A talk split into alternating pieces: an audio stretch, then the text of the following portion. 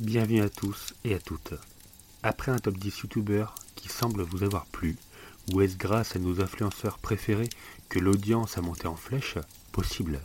En tout cas, on recommence un top 10 pour notre plus grand plaisir et le vôtre. Installez-vous confortablement au coin du feu pour nos 10 jeux les plus marquants.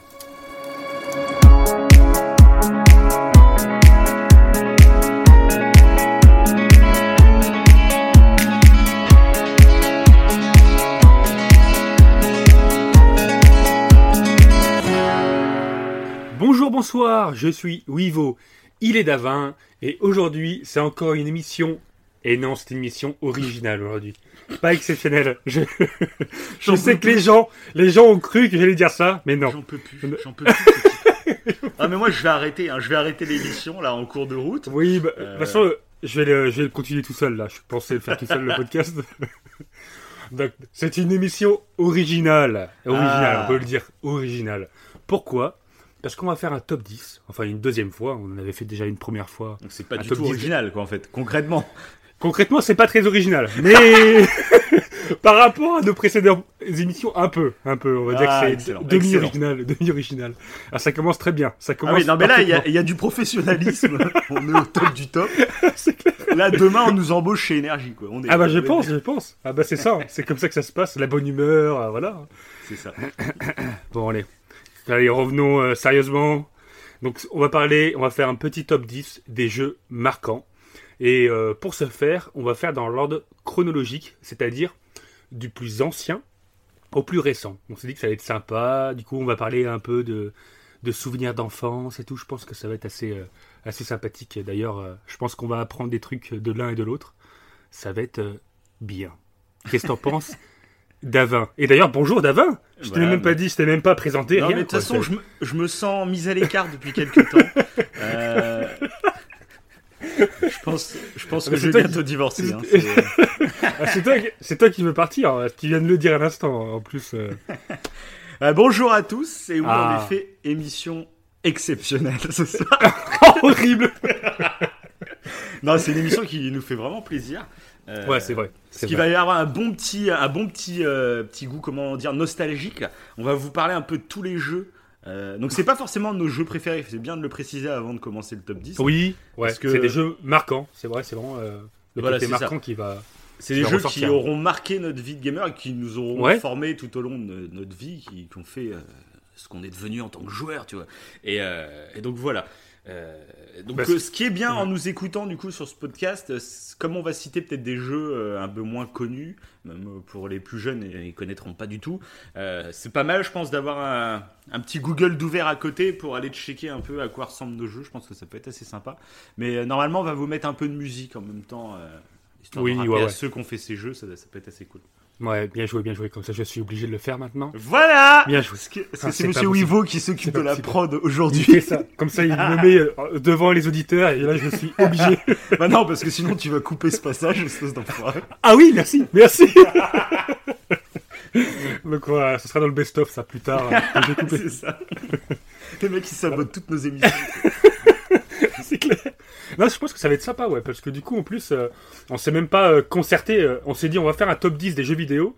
Et Ah, instinctivement, euh, tous les deux, on a pensé à ça. Bah, on Faut a le tous les dire pensé- officiellement, on, on Ouais. vous en a déjà parlé à, à l'antenne. Euh, on vous avait déjà dit que si on a débuté un peu ce podcast, c'est parce qu'en fait, on, on le faisait euh, entre nous à l'écrit avant. Euh, par Messenger, Oui. etc. On s'envoyait des Ouais, tests oui, Euh, des ouais, tests ouais, de vrai. films, des tests de jeux, tu sais, on se faisait tout un, un petit débrief entre nous. Puis on s'est dit, ça serait cool d'avoir une trace audio de ce qu'on fait. Et ça, euh, ce top 10 des jeux marquants, on l'avait fait il y a 2-3 ans à peu près. Du coup, t'as, re- retrouvé la conversation, mais... et ça date de 3 ans. Ah non, mais t'avais fait des, ca- t'avais fait des Ouais, fait des captures d'écran, Ah oui, j'avais regardé sur euh, mon disque dur. Donc euh, j'ai réussi à retrouver des jeux, mais par contre, j'avais que la moitié pour les miens. Mais ça, ça fait 3 ans Trois ans qu'on avait fait Ouais, ça bah, c'est en 2017, ouais, donc c'est ça, ouais. Et je, euh, par contre, je pense pas que j'aurai les mêmes jeux. Ce sera curieux que tu me l'envoies du coup après. Ah ouais, si tu veux, ouais. ok, Parce ouais. que je pense- j'ai- pas regardé les tiens du coup pour pas me les rappeler. Ouais, ouais, voilà, part un que j'ai vu du coup, euh, parce que je Oui. déjà, donc voilà. Mais sinon, euh, je me rappelle plus de tes jeux, donc ça va être la, la redécouverte aussi en même temps, quoi. Ah, ça c'est beau, ça, ça, va être, ça c'est beau quoi. Alors, et bah, juste avant de commencer par contre, je vais faire un petit euh, terratum. Je sais pas si on peut dire un erratum vu que c'est euh, audio. Euh, par rapport au dernier samouraï, je Oula. voulais dire, Ah, le mec, Je- attendais trop pas, quoi. par rapport, par rapport au dernier samouraï, donc qui est notre dernier podcast, enfin le plus récent du moins, euh, j'ai dit euh, que le film était inspiré d'un livre écrit par un occidental. Et le livre s'appelle Bushido, l'âme du Japon. Et il n'est pas écrit par un occidental, il est écrit par un japonais intellectuel. Donc c'est un livre qui était controversé, etc. Si vous voulez en savoir plus, faut écouter le podcast. Mais voilà, juste pour vous dire que des fois, on peut se rendre compte nous-mêmes qu'on on a fait une petite erreur d'info et on se reprend et on vous le dira. Oui, voilà, voilà. ça arrive. Ou sinon, vous pouvez nous fact-checker et on le, on le prendra avec plaisir, on vous écoutera avec plaisir. Ah oui, carrément. Voilà, c'était une petite euh, précision. euh, Puisqu'il faut préciser c'est que c'est toi qui as fait l'erreur. Il faut, il faut le noter. hein. Oui, c'est vrai, c'est vrai. C'est vrai. Moi, j'ai dit on et malheureusement, je n'ai aucune solidarité. ça va. Il me met dans le même sac. Non, non, moi, moi, tout ce que je dis est vrai, vérifié. Bon, du coup, j'ai fact-checké euh, toutes nos émissions qu'on a faites pour essayer de trouver l'erreur potentielle que tu as faite. Tu vas me faire tomber, c'est ça C'est ça, ouais. Je le mettrai sur tous les réseaux. Davin avait dit ça, c'était une erreur grossière. Bon, allez, on va commencer. euh. Mais du coup, je sais pas, euh, est-ce que tu veux. La dernière fois, euh, pour le top 10 youtubeurs, je crois que c'était. euh, c'était qui qui avait commencé? C'était moi ou c'était toi? Alors là, c'était moi, je crois. Euh, bah, Est-ce que tu veux qu'on refasse la même chose ou... Non, bah vas-y, commence. C'est toi qui drive, donc c'est à toi, vas-y, à toi l'honneur. Allez, allez, je commence donc avec mon, mon premier jeu. Donc ce jeu que je vais parler, c'est un jeu en fait qui appartenait à mon père. C'était la console de mon père, c'était un jeu qui était donc à mon père. Et Donc t'as quel âge Pour ceux qui te connaissent pas, t'as quel âge pour situer un peu tout- 28, 28, donc t'es né en donc 91, c'est ça? C'est ça, c'est ça. Et le jeu donc était sorti en 1985 et c'est évidemment peut-être que toi tu as deviné, c'est Super Mario Bros. Donc le premier, quoi, le tout premier. Et sur quelle Alors, console Alors c'était sur la, la, la première console Nintendo. euh, ta, ta, ta, ta, bah, la première console Nintendo, je sais même plus comment ça s'appelle. La, Nite- La la NES? Nintendo RD, RD4. euh, ouais, je crois que c'était la NES. C'était la NES, ouais, c'était la NES. Il me semble que c'était la NES, ouais. C'était la NES, ouais, ouais, c'est ça, c'est ça. Il était sorti en 85 et, euh, et du coup, bah, en fait, c'est le premier jeu que j'ai découvert. Ouais, c'est la NES, c'est- c'est la Nintendo Ouais, Entertainment System. Ouais, c'est ça, c'est ça. Et, euh, et je me rappelle, j'ai été complètement, euh, alors pas addict, mais euh, j'adorais en fait euh, la difficulté du jeu parce que du coup, vu qu'on on ne pouvait pas sauvegarder, Ah oui, ça. il fallait aller le plus loin possible. Donc euh, c'est ça pour Mario Bros. Bon, je pense que tout le monde connaît. Mm. Mais euh, t'as ton petit Mario et tu parcours tout un environnement en fait en 2D, hein, sur un plan en 2D. Et il fallait aller le plus loin possible. Et t'as des champignons à éviter. T'as voilà, t'as plein de petits monstres. Et dès que tu perdais, il fallait recommencer à zéro quoi. Et je me rappelle, j'ai Tu joues à quel âge à peu près? Bah ça, je sais plus quel âge j'avais. hein. Je... C'est ça par contre, euh, peut-être que j'avais... euh, J'étais jeune, hein, je pense. hein. Peut-être Mhm. que j'avais 6 ans quand j'y jouais, je sais plus. Ouais, ouais. Vu que ça fait partie de mes premiers jeux, et euh, que le... Qu'après, il y a eu un jeu en suivant qui m'a qui m'a marqué, j'étais jeune aussi. Je crois que c'était ça a été mes premiers jeux, ouais. Premier jeu où j'ai joué longtemps. euh, et j'étais, ouais, je devais avoir 6 ans, je pense. Et apparemment, ce jeu, il a été vendu à plus de 40 millions d'exemplaires. Ah bah oui, C'est un bah, ça fait partie d'un des, des jeux les plus vendus. euh, Ouais, c'est mais c'est hallucinant quoi. C'est hallucinant. Bah, en plus, c'est dans le temps, c'est qu'il est devenu culte. Donc, Ouais, la musique est- qui s'est ouais. vendu dans le temps en fait aussi. hein. Ah bah déjà la musique, euh, elle est devenue cultissime. hein. C'est euh, Koji Kondo qui avait fait la musique. Et euh, bon, c'est devenu cultissime. On le, de toute façon, on l'entendra là en fond. Mais ça a été repris dans plein d'œuvres, euh, même cinéma- cinématographiques, etc. Bah, fait- exactement. c'est exactement ça. Donc là, la mission encore plus dure, c'est que tu colles la musique dans le même rythme de ce que je viens de chanter. Ok, allez. euh, défi accepté. Ça, c'est une petite euh, référence à. Challenge accepted. Ouais. voilà, c'est un petit easter egg pour un prochain podcast. Mhm. Voilà. Pour ceux, ceux qui auront reconnu, eh ben, vous laissez un Ouais. petit commentaire et on vous offre un t-shirt. Pas du tout, pas du tout. C'est clair. Non, mais voilà, ce, ce- ce Super Mario Bros, euh, je l'ai trouvé splendide. En plus, au tout début, euh, pour que les gens comprennent, en fait, il libérait un champignon euh, qui, te faisait, qui te faisait grandir, si tu veux. Et dès le début, en fait, tu ne pouvais pas l'éviter. Et euh, c'était pour faire comprendre aux gens, en fait, qui commençaient à jouer, que les champignons d'après, par contre, euh, bah, je pense que les gens ont essayé de les toucher, mais les champignons d'après- étaient dangereux. Fallait vraiment que les gens fassent la, la distinction entre Ouais, les mais j'avais vu champignons de toute gentils. façon, euh, j'avais vu un documentaire là-dessus sur le créateur du coup de Mario Ouais. qui expliquait justement que que tout était fait euh, dans les premiers niveaux pour te faire comprendre le gameplay très rapidement en fait. Ouais, c'est ça, et, c'est euh, ça, ouais. et que tout soit logique, le plus logique possible en fait. C'était travaillé vraiment dans ce sens-là pour que justement même un enfant puisse euh, puisse y jouer. assez Ouais, rapidement. voilà, c'est ça. Bah, c'est vrai que c'était clairement adapté à n'importe qui. euh, puis c'était ouais, c'était tellement addictif, quoi. Bah, après, ça faisait partie des premiers jeux, donc euh, c'était aussi Bah moi, tu imp- vois, donc, impressionnant, quoi. je dis Ouais. NES un, un tout petit peu, mais moi, euh, du coup, j'avais pas de NES. Moi, j'avais pas de. Moi, je suis passé. bah, je vais vous en parler pour mon top 1 à moi, c'est sur Master System. Et euh, mais par contre, j'ai eu la Game Boy. Donc j'ai eu beaucoup de portables de Nintendo, mais aucune de salon finalement. Et euh. Et moi, bah, j'étais fan de. C'était Super Mario Land 2 sur Game Boy. Où là, j'étais pareil, hein, je l'ai séché le jeu, mais comme je sais pas quoi. Il était excellent comme jeu. C'était vraiment génial, quoi. Et là, tu pouvais Et- sauvegarder et tout, tu n'avais pas ce problème-là. Ouais, avait pas ce problème de ouais, sauvegarde. ouais, ouais, tu pouvais sauvegarder. Ouais, sur Game Boy, tu pouvais. euh, Enfin, non, pas, Enfin, pas je crois tout- sur tous les jeux, mais euh, sur celui-là, tu pouvais, ouais. D'accord. Bah, je sais plus parce que ouais, sur l'autre, tu sur il Nintendo a- NES. euh, Et, ouais. et ce Super Mario Land, j'aurais pu le mettre dans le classement. Mais. euh, bah, Ah ouais? Alors moi, je sais pas exactement comment t'as fait, mais moi, euh, concrètement, en fait, j'ai euh, euh, pour le classement, j'ai essayé de faire euh, par console chaque jeu qui m'avait vraiment marqué, parce que sinon, il y aurait plein de jeux que j'aurais pu parler. Et, euh, et donc sur Game Boy Pocket, j'ai un autre jeu qui passe avant, qui m'est revenu plus encore. D'accord. C'est int- intéressant. ouais. c'est clair. Ouais, bah, bah, du coup, vu que c'est un peu la licence Mario, en fait, j'ai en profité euh, pour, pour, euh, pour parler en fait du, du second. En fait, euh, alors c'est pas mon top 9, hein, Mhm. mais euh, comme on s'est dit, euh, euh, pour certains trucs, euh, comme là pour le coup Mario, vu que c'est une licence, je vais parler bah, du, de Super Mario 64. Qui, D'accord, lui, oui, carrément, Tu vois ouais. ce que je veux dire? Ouais, voilà. C'était pas sur la 3D. même. Ouais, c'était pas sur la même console. Évidemment, là, du coup, on, on arrive sur la Nintendo 64 et le jeu est sorti en 97. Mais euh, justement, c'était intéressant parce que là, moi, j'ai eu le choc complet entre les deux. eu Parce que tu as joué rapidement à Mario 64 du coup? Ah ouais, en plus, je l'avais eu pour mon. euh, je l'avais eu pour un Noël, je crois. Mhm. Et, euh, et pour ce Noël, bah, du coup, je crois que j'avais eu plein de cadeaux. Mhm. Et, euh, et même, je... je crois que je m'étais pissé dessus. hein, au point. euh. Après, bon, euh, j'avais 15 ans. J'avais 15 ans. euh, Non, mais c'était il y a trois jours.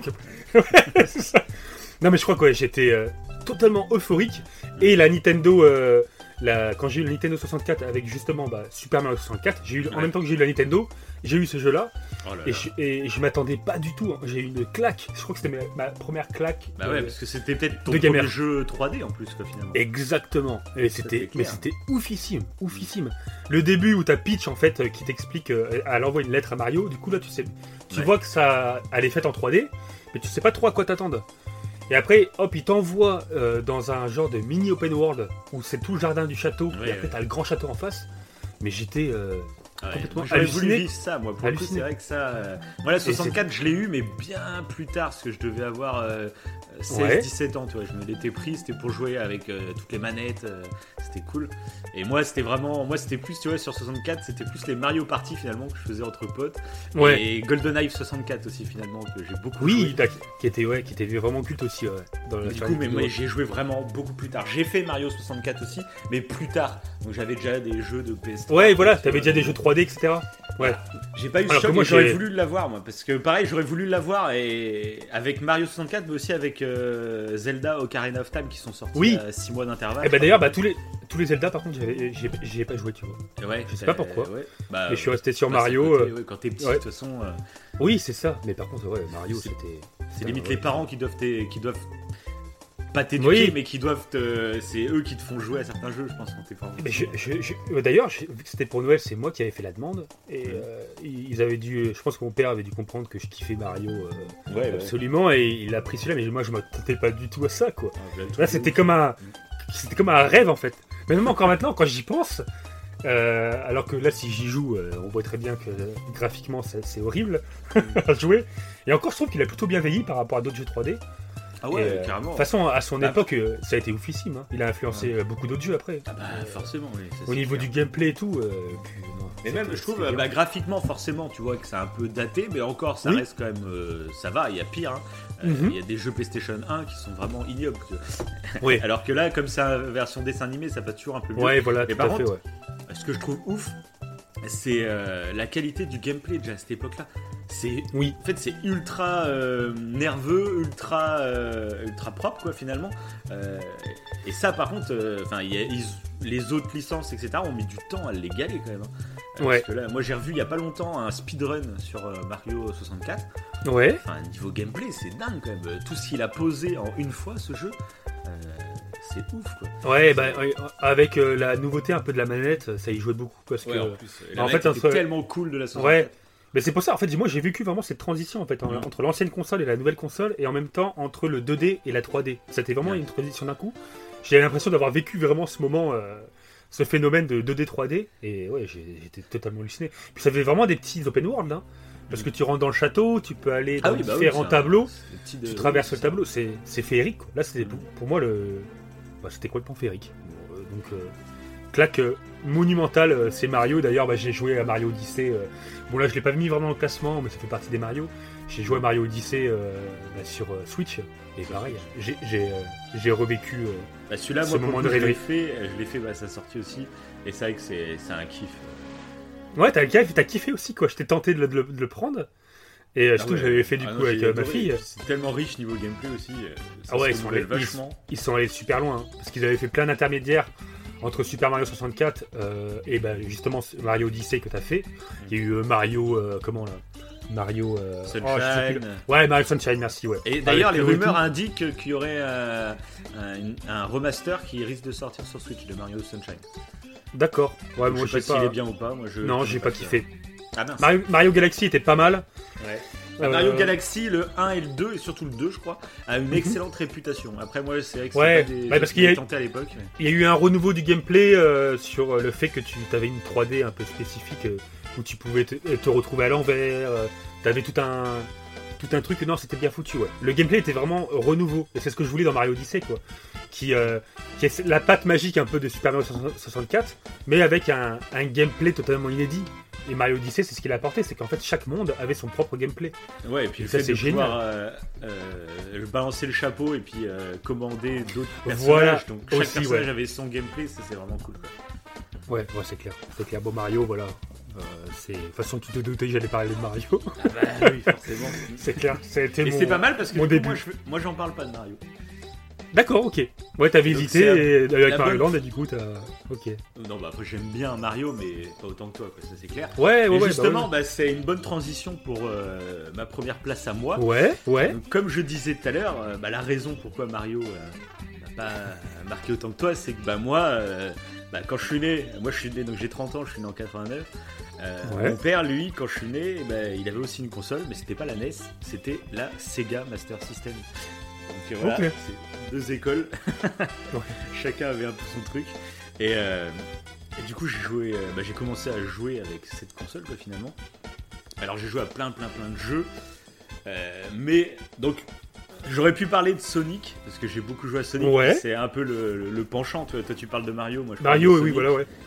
Euh, j'ai beaucoup joué, donc je peux en parler vite fait. J'avais le 1 et le 2 sur la Master System de Sonic.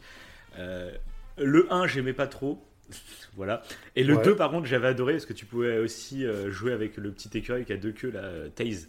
Et il pouvait, un peu, il pouvait un peu voler comme un hélicoptère. Moi, je- c'était en, c'était en 2D, hein. ah oui, C'est de c'était jeu. en 2D, ouais. Ouais, c'était totalement différent d'un Mario parce que là, euh, c'était plus de la rapidité, etc. Tu vois. Et- Oui, oui, c'est vrai, ouais. J'ai beaucoup je- kiffé, mais globalement, quand j'ai donc j'ai failli le mettre hein, dans ce top 10, mais globalement, quand j'ai vraiment réfléchi au jeu qui m'avait le plus marqué sur Master System, j'étais obligé de parler de Mickey Land of Evasion. Ok. Je connais Donc- pas du tout. Tu Ah ouais avais parlé déjà, mais, euh, Ouais, je t'en avais parlé. euh, mais je connaissais pas. Donc- alors par contre, ce n'est pas du tout Land of Evasion, D'accord. c'est Land of Illusion. Je me suis trompé. Voilà. Ah Génial Le mec il se fact-check en direct, c'est magnifique. Ah, c'est beau, c'est beau. Non, c'est sur mes notes, j'ai noté Evasion. Et en le disant, je me suis dit, mais c'est pas ça. Je suis allé regarder sur internet, Eh ben. en direct, et c'est Illusion. voilà, voilà. Euh, Ah je joli. vous invite à aller le voir un peu sur Google, voir ce que ça donne un peu globalement. Et donc, c'était un jeu bah, un peu comme. euh, bon, c'était très clairement euh, une sorte de, de Mario-like, on va dire. un- Ouais. Pas, pas le Mario Bros que toi t'as fait, mais plus bah, justement les Super Mario Land qui sont venus après. où c'est vraiment de la plateforme et tu peux te balader dans le niveau comme tu veux un peu. D'accord. Voilà, c'était vraiment du copier-coller sur un Mario quasiment. Hein. Tu pouvais jeter des objets, tu, tu pouvais nager, tu pouvais. c'était du Mario, mais sauf que c'était un skin Mickey. Et moi, j'ai vraiment adoré ce jeu à l'époque. C'était. Euh, en fait, c'était Mickey, je me rappelle au tout début du jeu, qui s'endormait et il se mettait à rêver de plein de mondes un peu. Euh, ouais. D'accord. Et, du coup, bah, t'avançais petit à petit. Euh, chaque, euh, chaque niveau, c'était un monde différent. Et tu vas avancer. Et pareil. vraiment un, Mario, Mario, Bros. Hein. Ah oui, c'est hallucinant. C'est. Et euh, bon après, il y a beaucoup de jeux en 2D qui sont sortis à cette époque, hein, qui sont oui, oui, inspirés de Mario. Puis même euh, niveau capacité des consoles à l'époque, t'avais pas trop le choix finalement. ce genre de jeu, sinon. Oh, puis ça, ça, marchait, ça marchait tellement bien. Et donc, euh, et donc c'était un jeu un peu comme Mario, pareil, où il n'y avait pas de, de sauvegarde ni de mot de passe. Donc dès que mhm. tu éteignais la console ou que tu perdais, bah, tu devais tout démarrer à zéro. Et du coup, bah, je n'ai jamais terminé ce jeu. Donc j'aimerais bien un jour peut-être, euh, si j'ai la patience, parce qu'il est quand même assez long, quoi. Quand tu dois le faire d'une seule traite, c'est un peu long. Ouais. Et il est assez bah, dur, enfin dans mes souvenirs, après ce que j'y rejouerai, j'y gagnerai directement, tu vois. Euh, mais il est assez dur. Et euh, du coup, ouais, je l'ai jamais terminé, donc je sais absolument pas ce qui se passe à la fin.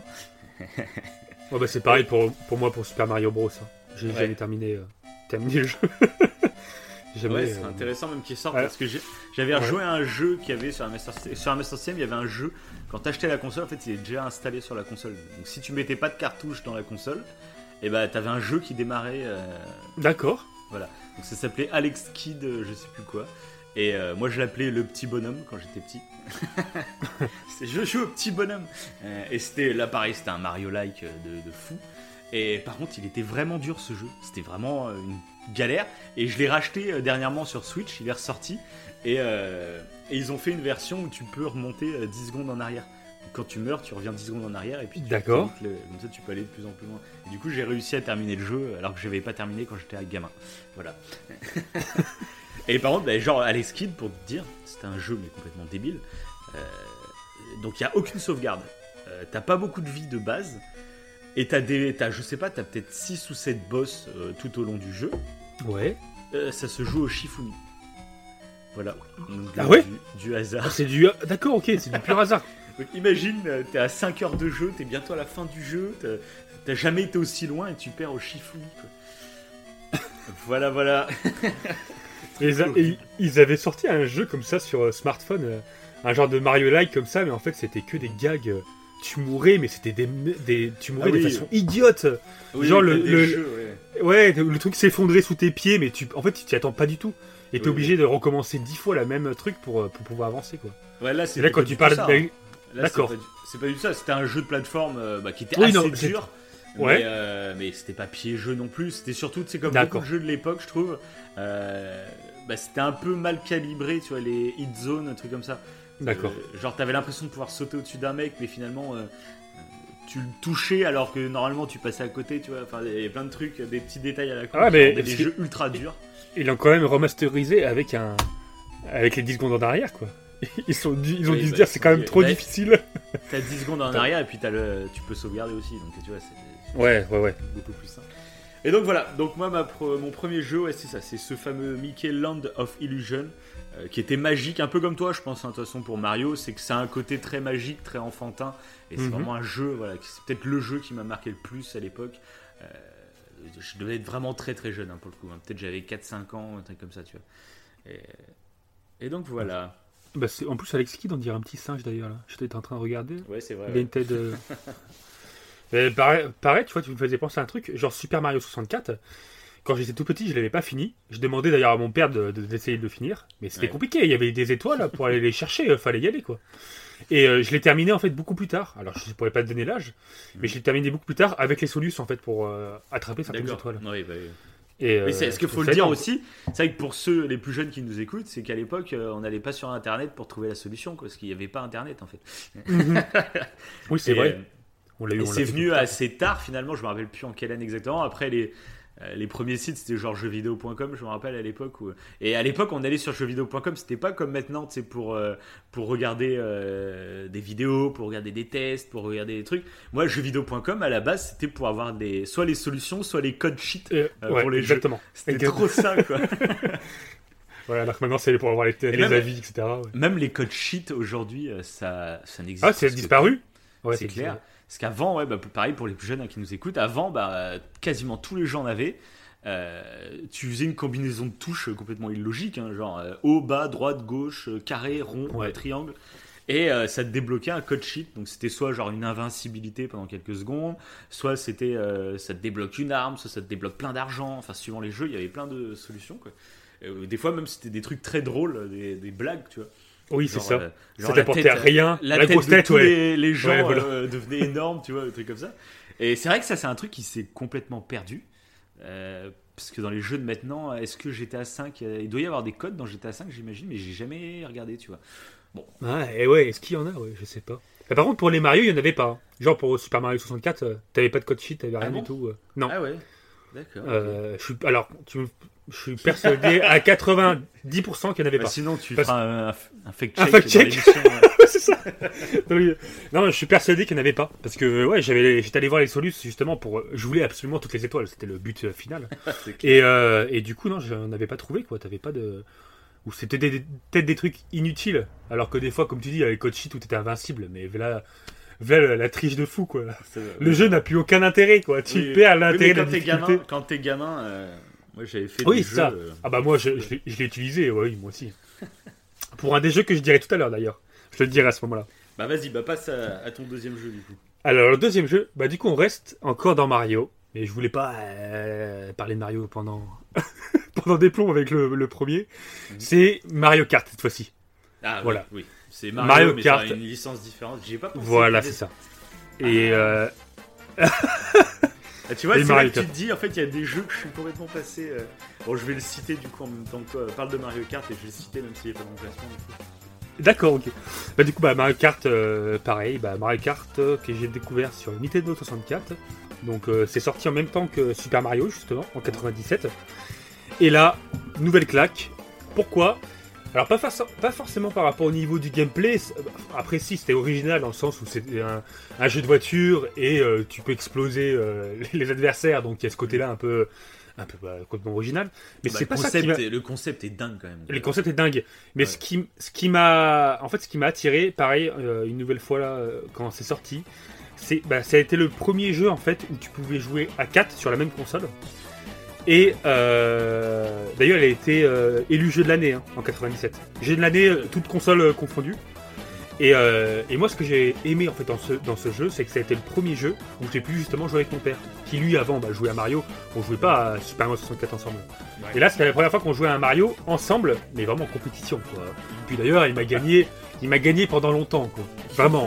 Après, par contre, quand j'ai commencé à gagner, Le on a- perso on jouait- on jouait beaucoup moins.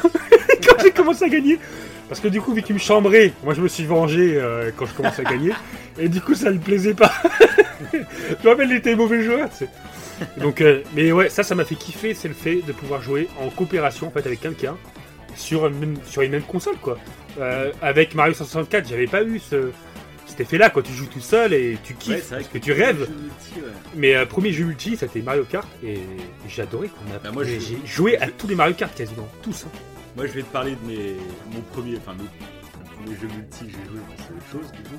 Ouais. Tout ça, je t'en parlais tout à l'heure. Mais du coup, D'accord. juste- Comme tu parles de Mario Kart, je vais citer un jeu, du coup, que j'ai complètement zappé euh, dans mon classement, que j'aurais pu mettre, du coup, euh, mais qui Ouais. rapport avec Mario Kart, du coup, c'est Crash Team Racing. ouais. Ah oui, Pareil. bah oui. Moi, comme je n'étais pas chez Nintendo, bah, c'était pas Mario Kart.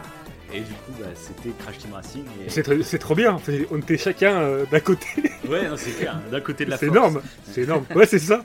Puis pareil, Alors Crash a- Team Racing, euh, bon, c'est clairement, ils ont copié sur Mario Kart, hein, ça faut le dire. C'est faut rendre les fleurs à, à Nintendo qui ont créé ce concept hein, de, de- de carte Mhm. avec des armes, qui est génial. Et, là, bah, c'est Naughty Dog hein, avec Crash Team Racing qui ont, pompé clairement le concept, mais euh, du coup, euh, ils l'ont fait mais à merveille, quoi, parce qu'il y a beaucoup d'autres jeux qui ont essayé de pomper ce concept et qui l'ont fait beaucoup Oh, moins qui bien. sont foirés. Ah oui, Et. Crash Team Racing, moi, bah pareil, moi c'était pas avec mes darons parce que j'ai pas joué avec mes parents euh, beaucoup aux jeux vidéo finalement, mais moi Ouais. j'avais beaucoup de cousins en fait. Et donc moi, Crash Team Racing, bah, je crois que j'ai- eu très tardivement le jeu complet. Mais en fait, moi, mes parents, euh, ils achetaient, ils m'achetaient pas des vrais jeux, ils achetaient des magazines avec des CD de démo. Et moi je kiffais parce qu'en fait j'avais l'impression d'avoir plein de jeux, tu vois. Ah trop Ouais. bien, j'ai un CD, j'ai 10 jeux dessus, quoi, c'est trop bien. Et du coup, bah, il y avait une, un CD de démo, il y c'était- avait Crash cool, Team. Racing. Mais je kiffais ça moi aussi, ouais. Les CD comme ça où t'avais plein de jeux différents. euh, Ah ouais, c'était clair. T'as un vieux pic de dopamine quand t'as le truc, tu sais, quand t'as un CD. T'as plein de jeux, tu testes tout, t'es tout content. Quand t'es gamin, c'est vrai que c'est cool. Et du coup, bah moi, Crash Racing, la démo. euh, en plus, ce qui était bien dans la démo, c'est que du coup, quand tu jouais tout seul, t'avais une map. Euh, c'est le, le temple 1K, comme il y a la remasterisation, re- remasterisation qui est Mhm. sortie il y a pas longtemps, je, tu, tu vois un peu les parcours, je pense. Donc, Ouais. quand tu jouais tout seul, c'était le temple 1K.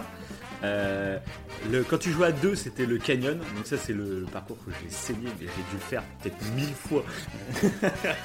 Avec mes cousins, on jouait qu'à ça. Et tu pouvais jouer à 4 Et là, c'était la glace. Euh, Ok. Un, un paysage de glace.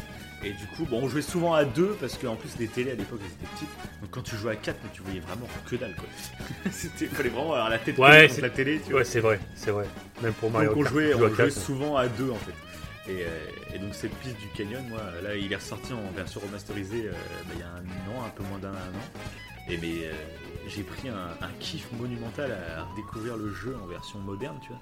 C'était euh, génial. Quoi. Ah mais c'est génial. Bah là pour moi en fait Crash Team Racing ils ont réussi à m'avoir parce que je trouve que maintenant ils ont dépassé en fait avec ce qu'ils ont fait là actuellement sur PS4.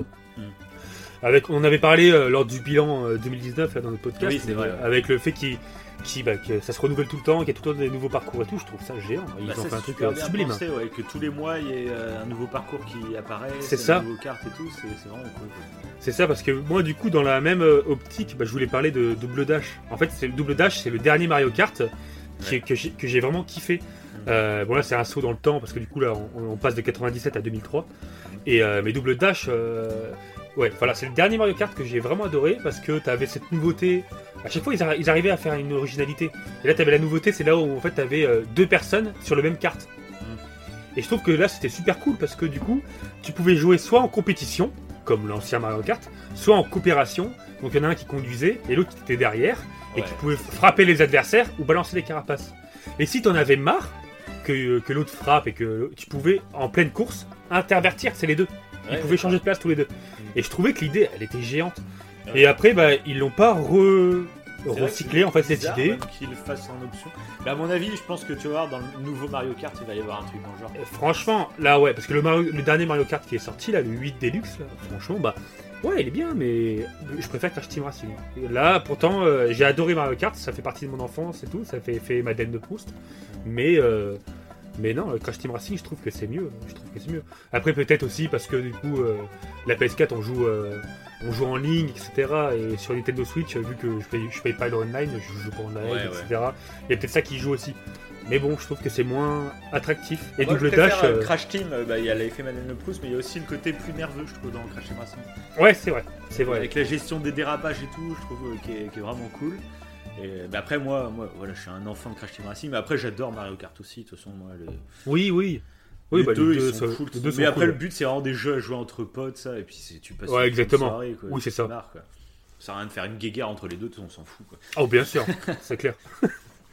Bon, Enfin, bah, voilà. je vais passer à mon Ouais, deuxième jeu.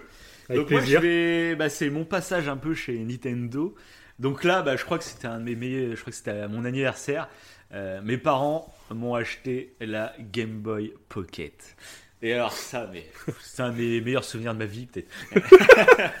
Parce que bah moi, je jouais qu'à la Master System, tu vois, c'était console de salon, c'est comme ça. Puis à l'époque, Ok. tu sais, je suivais pas trop l'actualité des jeux vidéo, tu sais, quand t'es gamin, voilà.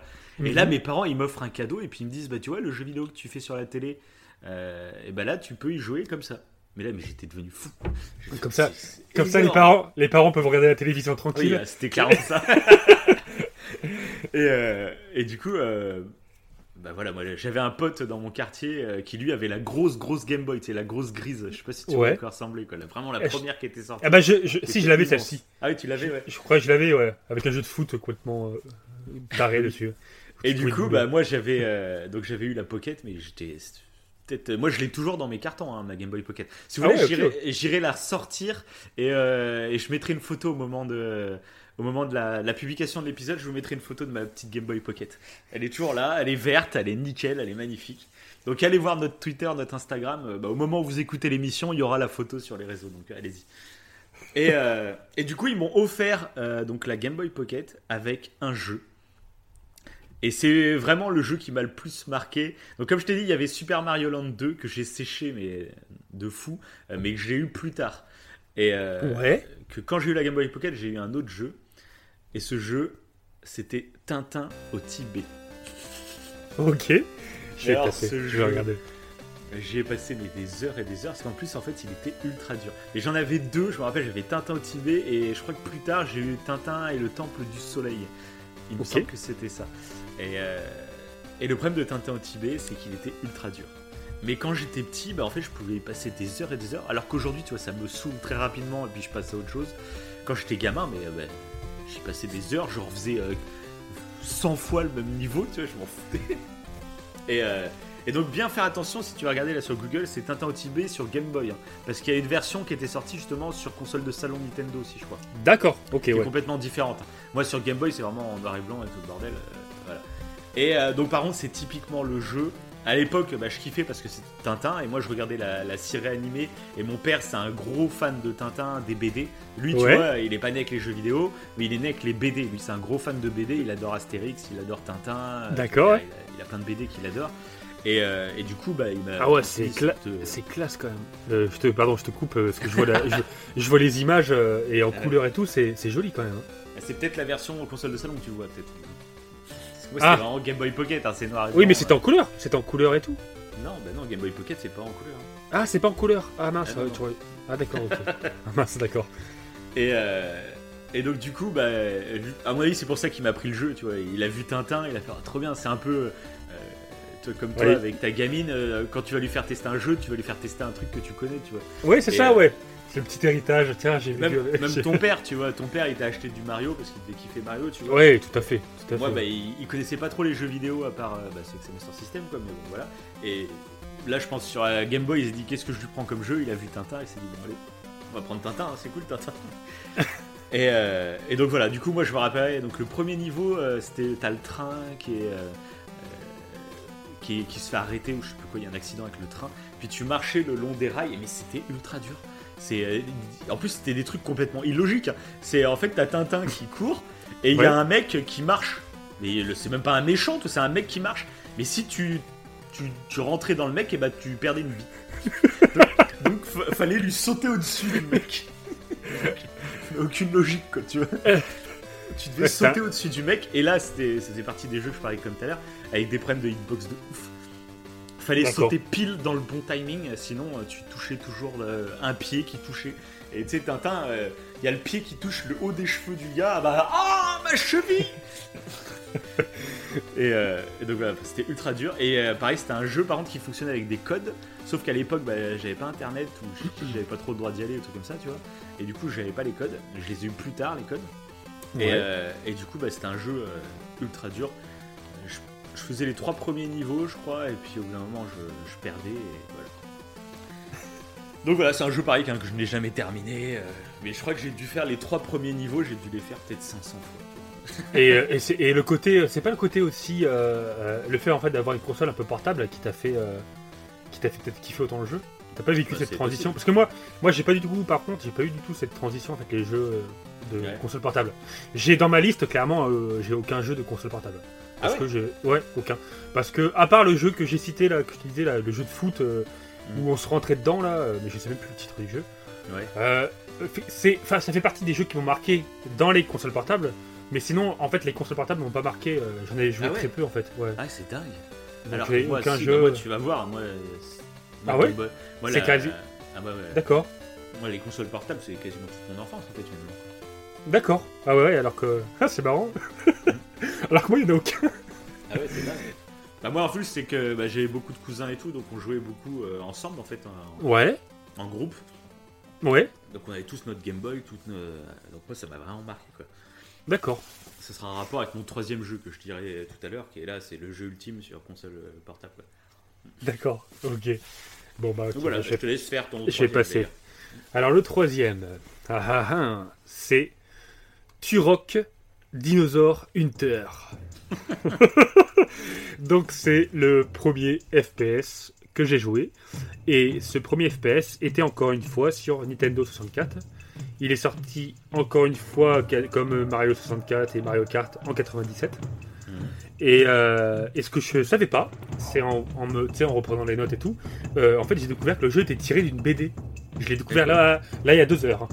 D'accord. Euh, je savais pas, c'était Ah tiré ouais, d'une c'est BD. vraiment à l'ancienne, quoi. On dirait du Doom un peu, quoi. Ça ressemble un peu Ah ouais, ça, ressemble un peu. Ouais. Et tu joues en fait euh, un guerrier amérindien Ouais. qui doit co- combattre un méchant qui a des armes futuristes et euh, qui peut qui, qui est dans un monde intemporel et du coup dans ce monde intemporel t'as des dinosaures. D'accord. Donc moi qui est fan des dinosaures, tu vois, ce genre de C'était jeu, génial. ce genre de jeu, moi aussi j'ai des jeux comme ça, hein, donc il y a pas de souci. Mais ce Ouais. genre de jeu, qu'est-ce que ça a mal vieilli, punaise. ah Je clairement. vous invite tous à aller voir sur Google. hein. Mais ça, il y a une période, je me rappelle, c'était un peu la période PlayStation 1, PlayStation 1, Nintendo 64 et tout. Et il y avait des jeux, mais qui étaient affreux, quoi. Et Là, c'était vraiment le début de la 3D, quoi. Ah bah c'était affreux, ouais, c'est clairement. Par contre, euh, ouais, ce qui m'a peut-être marqué, euh, c'est peut-être pas forcément positif d'ailleurs dans ce jeu. Euh, bon, c'est pas négatif non plus, mais euh, c'est qu'en tant que premier FPS, c'est aussi, je pense, un des premiers jeux violents auxquels j'ai joué. Euh, parce Ouais. que Turok, c'est vraiment violent. hein. Tu peux démembrer des, mer- des, des personnes, tu peux Ouais, je démembrer. pense que ça devait vraiment s'inspirer de Doom, quoi, à l'époque. euh. Oui, Doom, ça a été les premiers, euh, et c'était vraiment du archi violent. C'était, c'était gore, c'était voilà. Et là, dans ce jeu-là, bah, justement, là, j'ai pu tester les code sheets. Donc D'accord. invincibilité, euh, là, je me suis fait, j'avais les armes du, j'avais dès le début du jeu, j'avais les armes euh, bah, de la fin. quoi.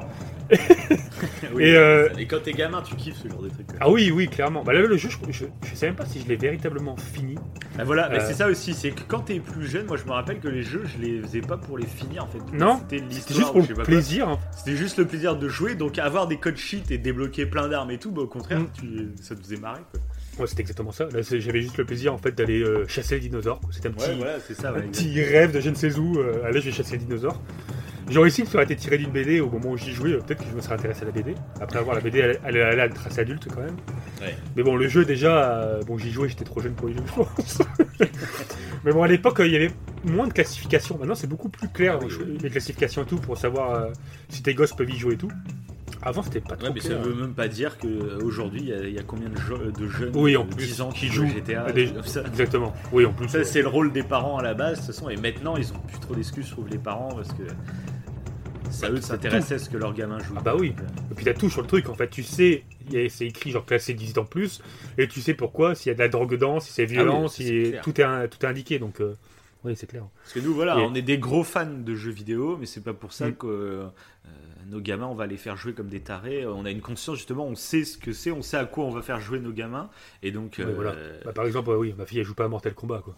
ouais, clair. et tu Pour joues donner un pas à. Mortal Kombat devant elle aussi, tu vois. Et voilà, Et oui. T'as les âges, justement. Le jeu vidéo peut être super intéressant dans l'éducation des gamins, mais il faut adapter à l'âge qu'ils ont, quoi, tout simplement. Ouais, c'est pour Et- ça, les, les classifications dessus, elles sont pas pour rien. hein. Ouais, c'est clair que pour les enfants. euh, Bah, il y a les classifications, mais aussi, je trouve que c'est bien quand le parent, avant de faire jouer un truc à, sa- à son gamin, mhm. euh, bah, il, fa- il- lui-même, il aille tester le jeu, et- parce que c'est lui qui connaît le mieux son gamin finalement. Et c'est à lui de voir si, si c'est un jeu qui est, qui est bien pour son gamin. tu vois. Ouais, ouais. Bah d'ailleurs, en fait, si, euh, si on laisse. Voilà, comme j'avais dit, euh, je- c'était dans le bilan 2019 encore. Comme je disais, je trouve que l'intérêt du jeu vidéo, quand tu joues avec un enfant, c'est justement de jouer avec lui. Contrairement Oui. à un film où, où il peut être devant et tu parles pas forcément dans le film. devant la télé, c'est Ouais. vaut mieux- Là, le jeu vidéo, interagir partages. Donc t'es ouais, en tant que parent, t'es forcément, faut pas laisser son enfant devant le jeu. Tu, tu t'es avec lui, tu regardes et tu t'interagis quoi. Et avec un jeu qui est son- de son âge quoi. C'est clair. euh, clair. Bah, D'ailleurs, euh, pour revenir à, à Turok, euh, euh, tellement j'avais kiffé le jeu dans mon enfance, euh, j'avais, je crois que j'ai acheté la Xbox 360 juste Pour- pour acheter le Turok. ouais. Ouais, Pour acheter le. Turok qui est sorti en 2008. Ça, on Mais alors- fait, je pense. hein, on Ouais, fait. mais alors, euh, alors si j'ai eu ma première claque quand j'ai commencé à jouer parce que je me rappelais de l'ancien Turok. J'avais re- rejoué à aucun Turok entre deux. Euh, aucun. Et ah si, j'ai un truc intéressant à dire d'ailleurs sur l'ancien Turok. Mais attends, je, je finis ce que. Donc avec le nouveau Turok, euh, j'ai eu, cette claque graphique. Euh, J'étais là, waouh, c'est magnifique et tout, ça va être génial d'aller chasser des dinosaures mais avec un, un graphisme euh, presque comme Jurassic Park. Et, et en fait, bah, le scénario est, est nul, clairement. Et oui, bah, quand tu grandis, et là, le scénario oui. n'a aucun intérêt. Mm. Et en fait, le jeu, je l'ai juste acheté bah, pour jouer avec mon cousin. Tu parlais des cousins tout à l'heure. Ouais. Là, je me rappelle jouer avec mon cousin. et d'ailleurs, c'était. en fait, on jouait en multijoueur. Et moi, je prenais. tu- En multijoueur, en fait, tu, pou- tu jouais l'un contre l'autre. T'avais pas le choix. Mais tu pouvais soit prendre des dinosaures. Et je trouve que le concept était cool, par contre, le truc multijoueur. Tu pouvais prendre des dinosaures, donc le fameux Vélociraptor. Ou des mecs avec des fusils. En FPS euh, normal. Et moi, je prenais le Vélociraptor en vue euh, TPS. Et je m'amusais du coup à lui faire peur. je lui faisais croire en fait que je, que je jouais avec lui, qu'on était tous les deux des chasseurs, Et et qu'il y avait des dinosaures. Et en fait, c'était moi le dinosaure. et genre, je, je- je me- l'intelligence artificielle de malade, tu sais. Ça. Le, le dinosaure, il se cachait derrière les, les feuilles, parce que moi, du coup, je regardais son écran, et je savais où il allait. Donc, je le suivais, j'essayais de lui faire des vieux jumpscares. Donc, c'était assez drôle. C'est le seul bon souvenir que j'ai du jeu, parce que le, le solo était, était nul sinon. Et, euh, et l'ancien jeu, je jouais avec un fameux Julien. Tu connais, le Julien que tu connais. euh, voilà. Je ne dirai pas son nom, hein, voilà. Ah non, le qui Mais, cite euh, des blagues, c'est en direct. non, non, non, non, non, je. Mais j'ai joué avec lui. Et euh, voilà. D'ailleurs, je me rappelle, je crois qu'il avait un petit peu peur. Je Ah, sais. Mais je m'avancerai pas sur. Mais je jouais avec lui, on, on allait chez lui et je crois qu'on jouait. Ses parents d'ailleurs, ses parents à lui ne voulaient pas qu'il joue au jeu, je crois. Ah Donc on, jouait en cachette à ce jeu. Moi j'étais genre, genre le démon. Viens, on va jouer à T-Rock. Même si tes parents n'ont pas le droit de te le. te- Viens, on va pas des dinosaures. Ouais, parce que t'avais des dinosaures, mais t'avais aussi des humains, etc. et tout. Ouais. Donc euh, c'est vrai que c'était, non, c'était, c'était violent. Je crois que ses, parents avaient raison. En fin de compte. enfin voilà, C'est beau. voilà, voilà. Bah, moi, on va repasser un peu dans un monde de douceur et de bienveillance. toi, toi, t'es déjà parti dans le, le hardcore. Dans le gore, c'est clair. Donc moi, bah, on va revenir sur euh, Game Boy Color cette fois-ci. Ouais. Euh, bon, même si j'aurais pu le mettre en Game Boy Pocket, parce qu'il me semble que le premier que j'ai joué, euh, c'était sur Game Boy Pocket, il me semble. hein. Euh, mais le gros de là où j'ai joué, c'était sur Game Boy Color. Et c'est le jeu, je pense, qui m'a le plus marqué toute mon enfance, parce qu'il était accompagné d'une série, il était accompagné de cartes. je me suis même déguisé Ah. Au carnaval quand j'étais gamin, euh, en, en le héros principal de la saga. Donc je vais vous parler de la licence Pokémon, bien entendu. Donc ça, moi, c'est, moi, je suis né pile poil dans la période où c'était la folie furieuse, l'arrivée en France. Donc j'ai commencé justement avec Pokémon Jaune, qui était sorti, il me semble, sur Game Boy Pocket. Enfin, que j'y ai joué, il me semble, sur le Game Boy Pocket. Ouais. Parce que ce qui était cool, c'est que les cartouches de Game Boy Pocket, et ils allaient aussi sur la Game Boy Color et même la Game Boy Advance plus tard. Tu pouvais les installer dessus en fait, et tu pouvais y jouer normal quoi, tu vois. Donc ça c'était cool. Mais euh, le jeu- celui qui m'a le plus marqué finalement, c'est Pokémon Or. Euh, donc c'est un, c'est un jeu que j'avais gagné dans la cour de récréation à l'école.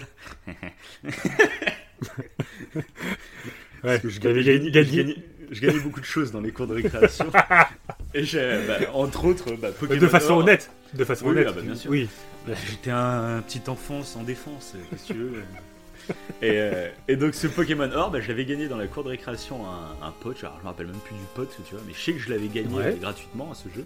Et, euh, et du coup j'y avais joué la version Or, donc c'est la deuxième génération de Pokémon, et c'était sur Game Boy Color. Et, euh, et j'avais surkiffé quoi. Et pour moi, bon, en plus, bah, c'est un peu la claque que toi tu te tapais avec 64, moi c'était la claque que Mhm. je me tapais avec Pokémon, parce que c'est un peu le premier open world auquel je jouais finalement. Parce que c'est de la 2D, mais c'est un open world quand tu te balades. Oui, tout à fait, ouais. C'était pareil, c'était une nouveauté euh, phénoménale, ça aussi. hein. Le, système de jeu comme ça. Ouais, c'est ça. Ah bah oui, c'est un truc, euh, c'était un raz de marée. Et puis c'est tellement bien pensé parce que t'avais la série, t'as ton dessin animé qui passe à la télé. Euh, en plus, tu peux jouer aux jeux vidéo et en Oui, plus, ouais, toutes vrai. ces bêtes que tu peux collectionner et tu peux t'en vanter bah, dans les cours de récré. Moi, je me vantais, tiens, j'ai réussi à attraper tel truc, truc comme ça. Et en plus, le truc génial que Nintendo avait mis en place, c'était le câble Link. Tu branchais deux Game Boy euh, ensemble avec le câble Ouais. Et tu pouvais t'échanger des Pokémon et tu pouvais aussi faire des combats. Donc pour moi, tu vois, j'ai, bah toi, tu parlais de Mario Kart.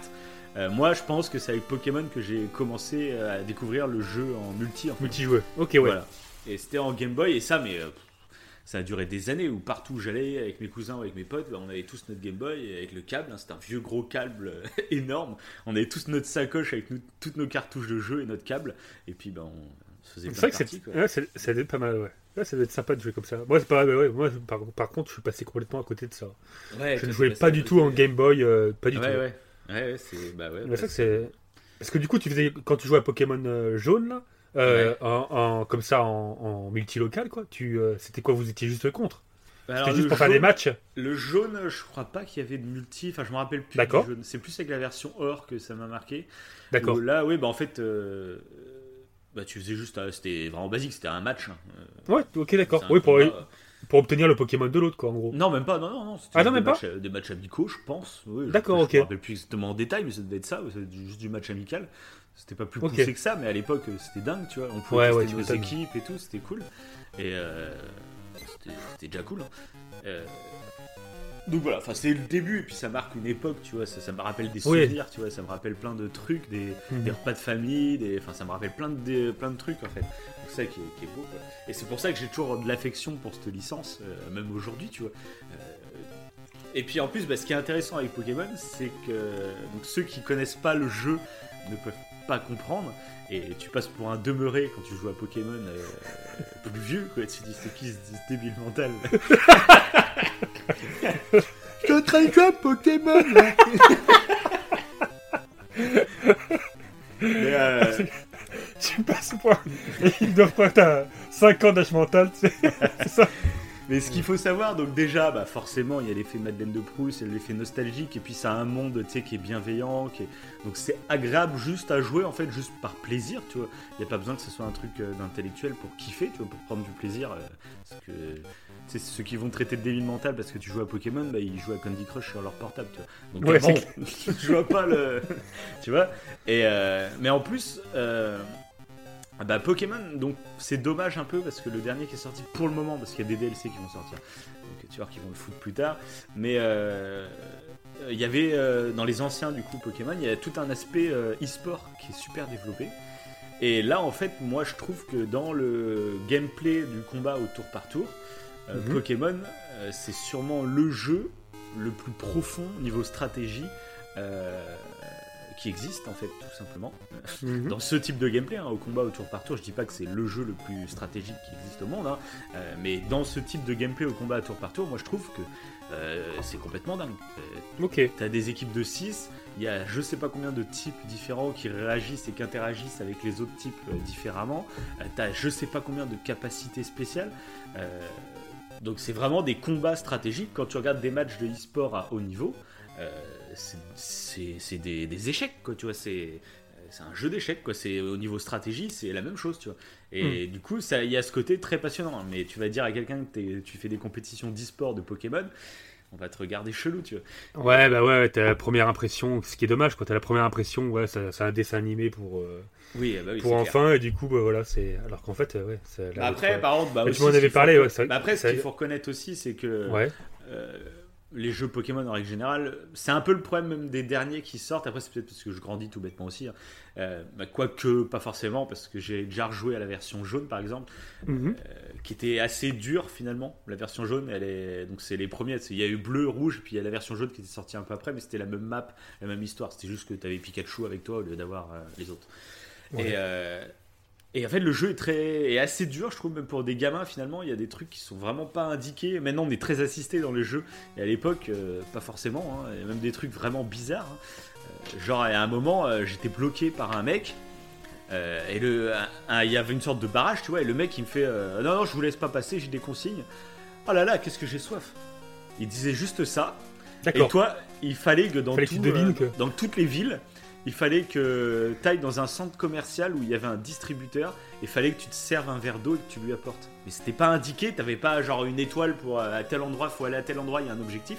Ouais, fallait le que tu cherches de l'eau euh, sans savoir où aller, quoi. Sans Il savoir fallait, où aller. fallait que tu comprennes que le mec voulait de l'eau. Ouais, c'est ça. ouais. Déjà aussi, parce que bon, quand t'es petit, euh, Ouais, tu ça. peux euh, pas forcément comprendre, quoi. C'est ça. Ouais, bah ouais, non, et puis même, bah moi j'y ai rejoué récemment. Et comme je suis habitué que ça soit euh, assez assisté maintenant, Ouais. euh, le mec, bah, je le vois qui me disait euh, j'ai soif, etc. Mais il faisait juste euh, oh là là, j'ai soif. C'est juste une phrase comme ça, tu vois. Et pour moi, pour moi, dans ma tête, comme je suis habitué à jouer, bah, je me suis dit, ah, c'est qu'en fait, je dois aller faire euh, vaincre une autre arène, truc comme ça. Et là, pour le moment, c'est un discours qu'ils ont mis. euh, mais il faut que je progresse dans l'histoire pour le débloquer, tu vois. J'ai pas capté tout de suite qu'il fallait que j'aille lui chercher un verre d'eau moi-même, tu vois. Ok. Euh, pour moi, c'était oui. juste un truc qu'il disait à ce moment-là parce que. Euh, Oui, c'était c'était pas un énigme à découvrir. C'était juste Oui, une voilà, phrase type. euh, ouais, une ouais. phrase, euh, voilà. Ouais, voilà. Je pensais qu'en allant battre, euh, en allant battre un champion d'arène, et bah, quand je reviendrai, bah, le mec il serait plus là, tu vois. Parce que c'est coup, le- cas dans certains trucs, hein, c'est le cas dans certains moments. Parce qu'il y a des moments, tu arrives dans une ville, et puis tu as deux, deux méchants qui sont là, euh, devant une grotte, devant une porte de grotte, tu vois. Et puis tu vas les voir, et puis tu dis non, non, nous on laisse passer personne, euh, la grotte elle est à nous. Tu fais bon. Puis tu vas battre le champion d'arène, et une fois que tu as battu le champion d'arène, quand tu reviens, les mecs ils sont juste plus là, tu vois. Euh, C'est juste la- l'avancement Ah oui, de oui. l'histoire, tu vois. Et là, bah non, il y a ce truc de la quête d'aller chercher un verre d'eau. Et la chose, c'est voilà, c'est pas évident. Et même maintenant, euh, avant, un Pokémon pour qu'il gagne des niveaux, euh, fallait qu'il combatte. Euh, C'est-à-dire que Ouais. fallait, t'étais obligé de faire tourner ton équipe si tu voulais qu'elle monte en niveau. T'étais obligé quoi. C'est sinon les mecs ils restaient au niveau 2 ou 3 et puis, et puis, euh, Ouais, t'avais qu'un seul Pokémon euh, voilà. qui était. Ouais, voilà. voilà, si t'as qu'un Pokémon fort, bah, le- les autres ils prennent pas de niveau. quoi. Que maintenant, bah, justement, ils ont mis en place des trucs de multi-expérience où en gros t'as 6 Pokémon dans ton équipe. Et même s'il y en a que un qui se bat, et bah, les, tous les autres bah, ils reçoivent des- de l'expérience et ils montent de niveau même s'ils se battent pas. Ça, ça fait partie des petits détails et du coup bah, tout le gameplay est, est fait comme ça parce que tu pourrais dire bah, bah, au pire tu, tu désactives ce truc et les autres Pokémon ils prennent pas l'expérience. Mais le problème c'est comme tout le gameplay est pensé comme ça, bah, si tu fais ça, bah, en fait après faut vraiment farmer comme un taré pour leur faire monter leur niveau, tu vois. Mhm. Donc euh, voilà. Je trouve que Bah, ça s'est simplifié au cours des années et bon c'est. Mais ça, du coup, c'est intéressant en fait que tu aies réessayé en fait de jouer à ce jeu. Comme Mm. ça, tu as pu vraiment te rendre compte que c'était effectivement plus difficile. Parce que tu aurais pu dire, ouais, c'est plus difficile parce que j'étais plus petit. Mais en fait, Ouais, là, non, tu te rends vraiment compte que, ouais, que c'était. Voilà, en nous le disant, c'est vraiment plus difficile parce que c'était plus difficile. Quoi. Là, ouais, peut-être que c'est pour toucher plus- un large, un large public. Parce que Non, je pense que les habitudes de jeu sont... ont évolué aussi. Maintenant, euh, un gamin, il veut, il- comme un adulte, moi j'aime bien. Maintenant, j'ai du mal avec les jeux qui sont trop durs et qui me font galérer où je vais Ouais, mais ça, commencer euh, 50 fois C'est la même scène. c'est euh, vrai, voilà. moi, c'est c'est pareil, moi. C'est ça que Super Mario Bros, euh, j'y passais euh, des. Je sais pas combien de temps à refaire le même niveau, alors que maintenant. Ouais, c'est ça. Moi, maintenant, j'aime bien juste, ouais, voilà, j'aime bien juste euh, me balader tranquille et puis euh, évoluer petit à petit dans le jeu sans que ça soit Ouais. archi dur. J'aime juste vivre l'expérience sans besoin d'avoir de la difficulté finalement. C'est pas, Ouais. euh, voilà, on prend son plaisir n'importe comment dans le jeu. Après, il y a des jeux qui sont encore très durs, hein, mais c'est pas forcément le truc. Et je pense qu'ils adaptent les jeux comme ça. Je pense qu'un gamin qui joue au Pokémon actuel, ça va être ses Pokémon préférés, je pense. Ouais. Donc, Oui, parce que sachant que Pokémon maintenant, bah, tu t'as pas de difficulté que tu choisis. Tu peux pas choisir non, ta non, en difficulté. plus, oui, t'as pas de difficulté. hein. Ouais, voilà. C'est vraiment. euh, voilà. Euh, mais donc voilà. Du coup, le, le dernier Pokémon qui est sorti, il est sympa, mais. euh, Ouais. Voilà, ça restera pas aussi Ouais, culte que ce que j'ai connu. Et en plus, je trouve le dernier, ce qui est dommage, c'est que pour le moment, bah, le online n'est pas super bien travaillé. Quoi. Moi, c'est ce que j'attendais finalement. Je savais que le, je te l'avais dit, moi, je savais que le solo, bon, ça allait être sympa. Ça allait être une aventure à la cool, tu vois, mais fallait pas s'attendre à un truc de dingue. Et, Mais Mhm. par contre, j'attendais beaucoup du coup du online, parce qu'il y avait des online précédents sur les, les, les 3DS et tout, qui étaient vraiment intéressants, avec des compétitions multijoueurs et tout le bordel, quoi. Euh, et j'attendais ça du coup sur Switch, et pour le moment, on l'a pas du tout, quoi. Et ça que je suis un peu déçu, du coup. Donc bon, à voir plus tard, comme ils vont sortir des DLC, je trouve que ça va arriver petit à petit, hein, mais bon, c'est un peu dommage, quoi, de- d'attendre comme ça. Bref, Ok, voilà. ok. C'était On c'était passe à la beau. suite. Alors, moi, mon prochain, euh, c'est Tom Clancy Rambo 6. C'est beau. Voilà, qui est sorti euh, en 98 sur PC et après ils l'ont sorti en 99 euh, sur, euh, sur euh, Nintendo euh, 64 encore une fois. Donc c'est genre en fait j'ai quand même plus de, je me rends compte que j'ai quand même plus de la moitié qui sont sur Nintendo 64. hein. Ouais, bah, ouais, bah, façon, oui, Donc, voilà. console qui te marque. Ah ouais, et puis du coup, bah, celui-là, encore une fois, euh, peut-être aussi bah, le, le fait de jouer encore une fois avec mon père. Parce que ce jeu-là, on y a joué euh, énormément. C'est un FPS tactique. Mhm. Et euh, j'avais découvert du coup un peu le FPS avec Turok. Mais j'ai pas joué à fond, j'avais fait les codes sheets et tout. Puis après, t'avais pas trop d'enjeux en fait. Tu fais les codes sheets, tu joues de temps en temps. C'est plus un divertissement sur l'instant quoi. C'est pas un jeu comme genre Super Mario 64 où à chaque fois tu découvres des nouvelles choses, t'as tout un Ouais. Une féerie et tout. Et Rainbow 6, euh, bah, c'était le premier jeu de coup FPS. Et toi, dès gamin, tu joues quand même à beaucoup de jeux de, gue- de guerre. Ouais, ouais. Mais là, euh, parce qu'il est sorti en 99, mais après, je, je pense pas que j'ai joué. euh, J'avais pas 8 ans quand j'ai joué. Ouais. J'étais, je, je pense pas que j'étais, j'avais pas 12 ans. Ouais, j'étais, ouais, pas vieux, vieux quand même. Ouais, ouais je suis à Rainbow 6 avec mon père à 10 ans. Allez, allez, papa, on va, on va défoncer. Ouais, euh, et du coup, c'était. Mais par contre, c'était énorme. hein. Pareil, souvenir euh, de fou. euh, Rainbow 6, je crois même que j'en faisais des, des, des rêves. Parce que du coup. euh, Je rêvais bah que là- je tuais des gens. bah, en fait, là, c'était le premier jeu. Là où, euh, après Mario, j'ai eu Mario Kart en multijoueur. Mhm. Rainbow 6 ça a été mon jeu de FPS en multijoueur. Ouais, ça doit être un peu pareil, moi, avec euh, GoldenEye, tu vois. Ça doit être un peu Ouais. le délire, quoi. Parce que Oui, c'est voilà. ça qu'il faut dire aussi aux parents euh, qui s'inquiètent parce qu'ils connaissent pas du tout le jeu vidéo et qui voient leurs enfants jouer à des jeux de tir, trucs comme ça. Faut pas le voir comme euh, un enfant qui va devenir un enfant soldat, tu vois. Euh, moi, je me rappelle quand je jouais à GoldenEye, c'était c'était un peu comme un loup touche-touche, tu vois, avec mes cousins. Euh, on voyait Mhm. pas, je, je voyais pas que j'étais en train de tuer le mec au sens propre, tu vois. C'était vraiment, ouais, un peu comme un loup touche-touche, tu vois. Ah, je t'ai touché avec la balle, tu vois. Euh, voilà. C'est. Ouais, Je ouais. pense faut pas Ouais, dramatiser le truc. Un adulte va voir un soldat en train de tuer d'autres soldats. Un enfant va voir euh, comme un- les, euh, les cow-boys et les indiens quand tu joues avec des flingues en plastique, tu vois. On voit pas la même chose, tu vois. Bah là, Faut ouais. pas trop bah, dramatiser le truc non plus. euh, L'avantage que peut-être avait Tom Clancy et Rainbow 6, en fait, euh, le principe c'était simple, c'est qu'on jouait tous les deux en coopération et le but c'était de libérer des otages. Euh, donc on devait avancer tous les deux de façon discrète parce que sinon en fait les, les terroristes qui avaient les otages tuaient les otages Mhm. et donc fallait avancer tout doucement et tuer tous les terroristes sans qu'ils aient tué les otages. Voilà, c'était simple, c'était ça. Ou rentrer, récupérer les otages et partir. Et t'avais plein de monde comme ça et euh, j'ai joué à plein de niveaux comme ça avec mon père. Et, euh, et c'est vrai qu'il n'y avait pas ce côté. euh, alors c'était violent parce que ouais, tu, tu rentres, tu tires sur des gars, c'est- il y a cette violence là. Mais le jeu n'était pas gore, il n'était pas gore ce jeu. Euh, c'était pas comme Turok. Comme tu peux GoldenEye pas- finalement, qui est pas gore non plus, quoi. Ouais, voilà. Et puis bon, vu que graphiquement c'était très pixelisé, c'était très Ouais. carré. Maintenant, il est vrai que graphiquement ça se rapproche vraiment de la réalité euh, et t'as beaucoup plus de détails. Genre Red Dead, euh, bon, tu Ouais. peux. Voilà, tu peux. Red Dead 2, on a fait une émission là-dessus, on en parlait. En plus, des démembrements, ça va vraiment très loin en termes de gore, c'est. voilà. Mais non, Rainbow Six, c'était pas. j'ai pas eu ce sentiment, ouais, j'ai pas été choqué. J'ai joué jeune. Euh, je sais même pas s'il y avait une classification. Je, je regarde, mais je crois pas. Ah si, 16 ans plus. Bon, bah j'avais pas 16 ans et plus, hein, ça c'est sûr. et euh, mais du coup, non, ça va, ça m'a pas. Au contraire, en fait, j'ai kiffé jouer avec mon père, de faire le petit soldat. Et pourtant, bah, Oui, mais j'ai c'est pas ce que été- je disais J'ai pas été attiré par l'armée, etc. En plus, Mais euh, c'est ce que je disais tout à l'heure, il y a une classification sur les jeux, etc. Oui, Euh, bien mais sûr. c'est aussi aux parents de tester eux-mêmes et de savoir si s'adapter. Parce que des fois, il y a des classifications aussi qui sont un peu débiles, faut le dire. Ouais. Euh, des trucs euh, genre euh, Fortnite, il me semble que c'est interdit au moins de 16 aussi, tu vois, à la base. Ah ouais? Alors que Ah, bon, peut- voilà, Ok, c'est très ouais. cartoon, c'est mais bon, le fait dès qu'il y a des flingues, tu vois, directement, ça rentre dans une classification de base et etc. Tu vois. Ouais. Donc, euh, euh, moi je trouve c'est aux parents de tester. De toute façon, tu fais jouer un jeu à tes gamins, euh, c'est ton rôle de parent, je trouve, de tester toi-même le jeu pour savoir si ça va lui convenir, tu vois. Ouais. Euh, alors oui, ça peut être chiant de jouer à un jeu vraiment pour enfants comme ça, mais c'est c'est ton rôle de parent, hein, faut, faut faire. euh, T'as des responsabilités, quoi, voilà, c'est tout. Oui, c'est ça, c'est ça. Après, contrairement à, à ça, à- au film, par exemple, la classification, euh, c'est pas une interdiction formelle, en fait, c'est plus un conseil.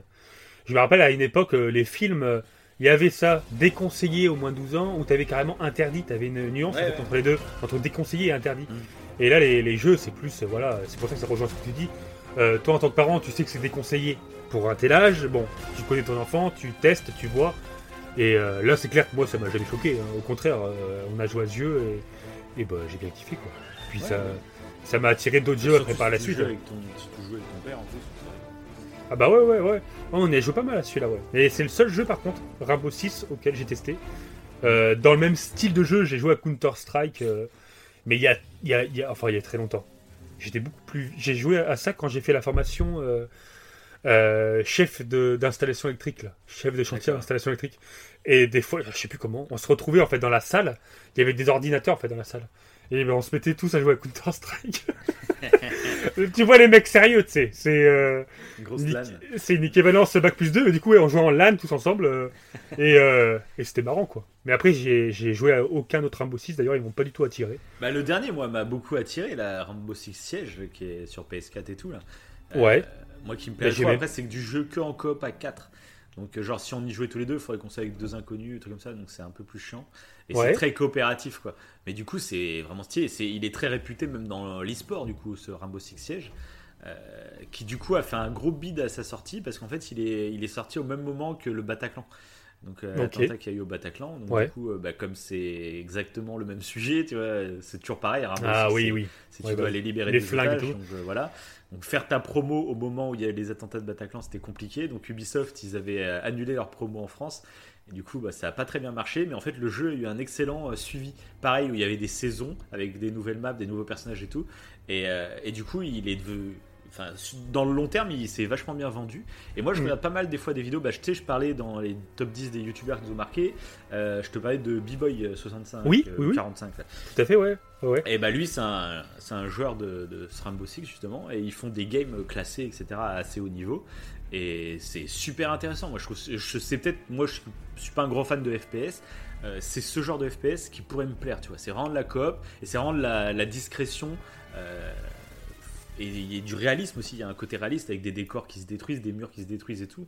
Et Mm. moi, euh, celui-là m'a c'est beaucoup vraiment le- à un moment. Le principe de base de Rainbow Six, quoi. Ce côté FPS tactique. euh. Ouais, Ouais, mais je, je pense que je vais regarder des vidéos de, de ce qu'il Ah a ouais, fait. euh, bah, carrément. Parce que là, tu me, tu me donnes envie de juste de voir euh, ce que ça donne.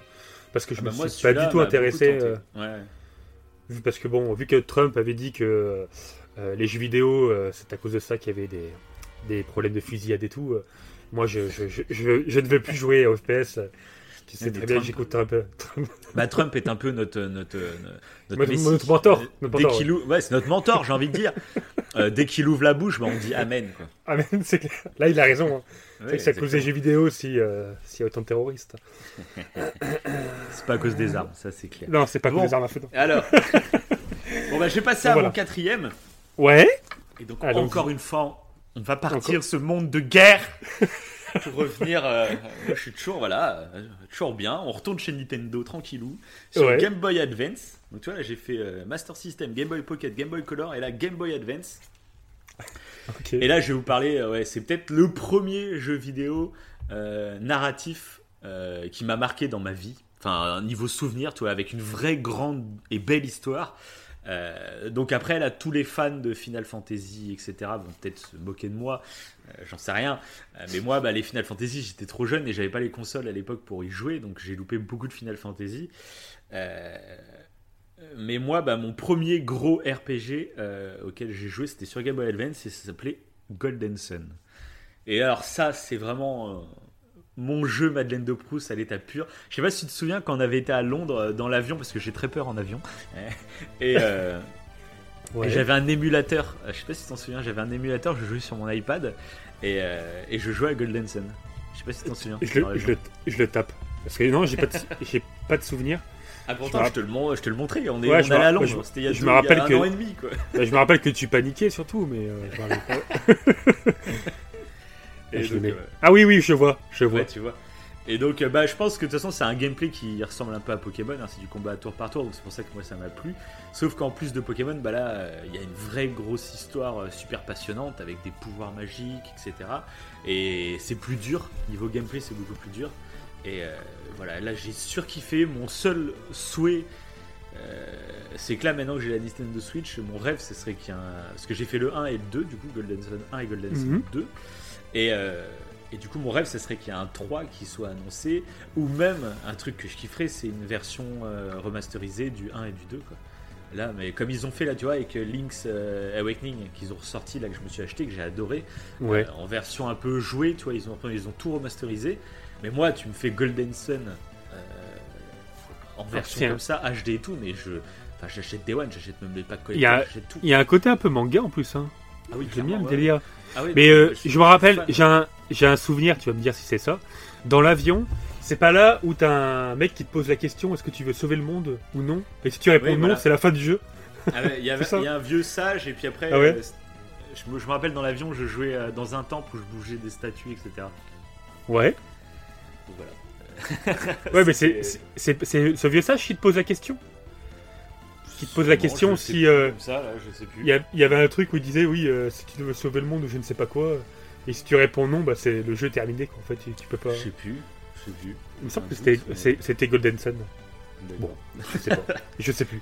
Donc voilà. Bon, en gros, moi, c'est ouais. Je pense que c'est euh, c'est le premier jeu euh, qui m'a autant marqué narrativement, etc. Les jeux d'avant, bah, je m'en souviens parce que j'ai adoré jouer, mais j'étais vraiment tout petit. Là, c'est le premier jeu où vraiment, euh, tu vois, par exemple, on dit que les enfants ils lisent pas assez, blablabla. Mhm. Et donc, euh, bah, ce qui est bien, c'est de les amener à aimer, à lire, tu vois, trucs comme ça. Et moi, Golden Sun, donc c'est un jeu sur Game Boy, donc tu te dis, bon, c'est un jeu vidéo, mais par contre, il y a énormément de texte et tout est à lire, tu vois, il n'y a pas de voix dans les jeux de Game Boy, trucs comme ça à l'époque, il n'y avait pas de voix ni rien. Donc c'était beaucoup de lecture. Et alors, oui, c'est sur Game Boy, oui, c'est pas un bouquin. Mais du coup, euh, si tu mettais tous les textes de Golden Sun sur un livre, je me demande combien de pages ça ferait, tu vois, en tout. Ouais. Et ça ferait un beau livre, tu vois. Et, et j'ai adoré, alors que toi, j'aimais pas trop lire à l'époque. euh, bah, ce jeu, je l'ai, bouffé comme je sais pas quoi. J'ai adoré, quoi. Donc euh, voilà. La Golden Sun, moi, c'est vraiment mon jeu Madeleine de Proust numéro 1, je pense. Mais c'est vrai que c'est- bien ce concept de, de mettre pas mal de texte en fait dans les jeux. Ça me fait penser, euh, bon, euh, je l'ai pas, j'avais noté aucun jeu de combat en fait dans mon top, mais euh, je voudrais juste citer Soul Calibur, le, le dernier, il me semble que c'est le 6, où dans, le, dans la trame scénaristique en fait t'as beaucoup, beaucoup, beaucoup de texte. Mhm. Et si tu veux faire des missions secondaires, t'as encore plein de textes, ça joue vachement là-dessus, t'as as, l'impression de lire un manga presque. Ouais. Et du coup, tu fais que lire, mais c'est super attractif. Quand tu t'y mets, euh, t'es à fond dedans, quoi.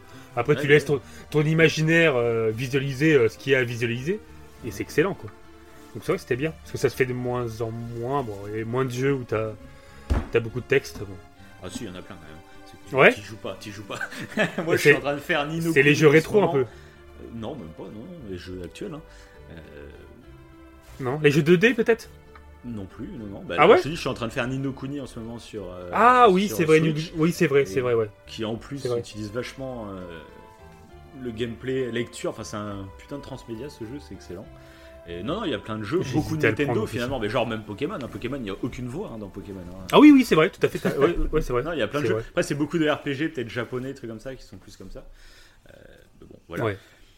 Et donc, bah, pour conclure sur Golden Sun, voilà, pour ceux qui connaissent pas, c'est un univers un peu magique. euh, c'est une grande aventure. Tu pars, tu quittes ton village. C'est très cliché, on va dire au début.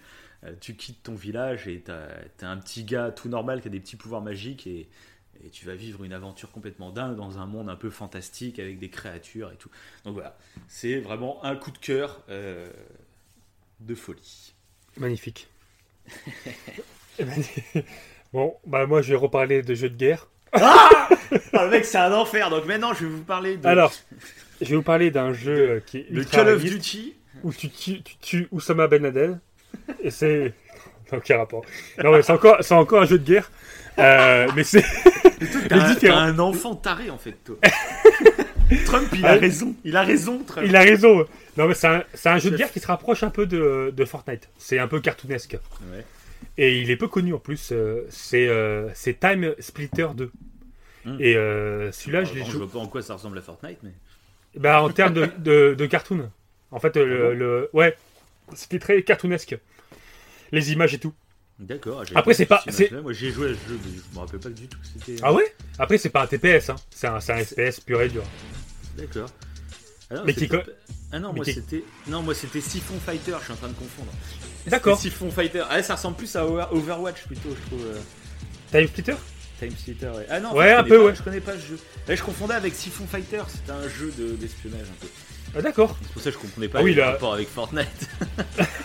Non, là, au contraire, ouais, c'était bien bourrin. euh, Time Splitter, Splitter 2. c'est- Alors, le, la- le scénario solo euh, n'est pas franchement intéressant.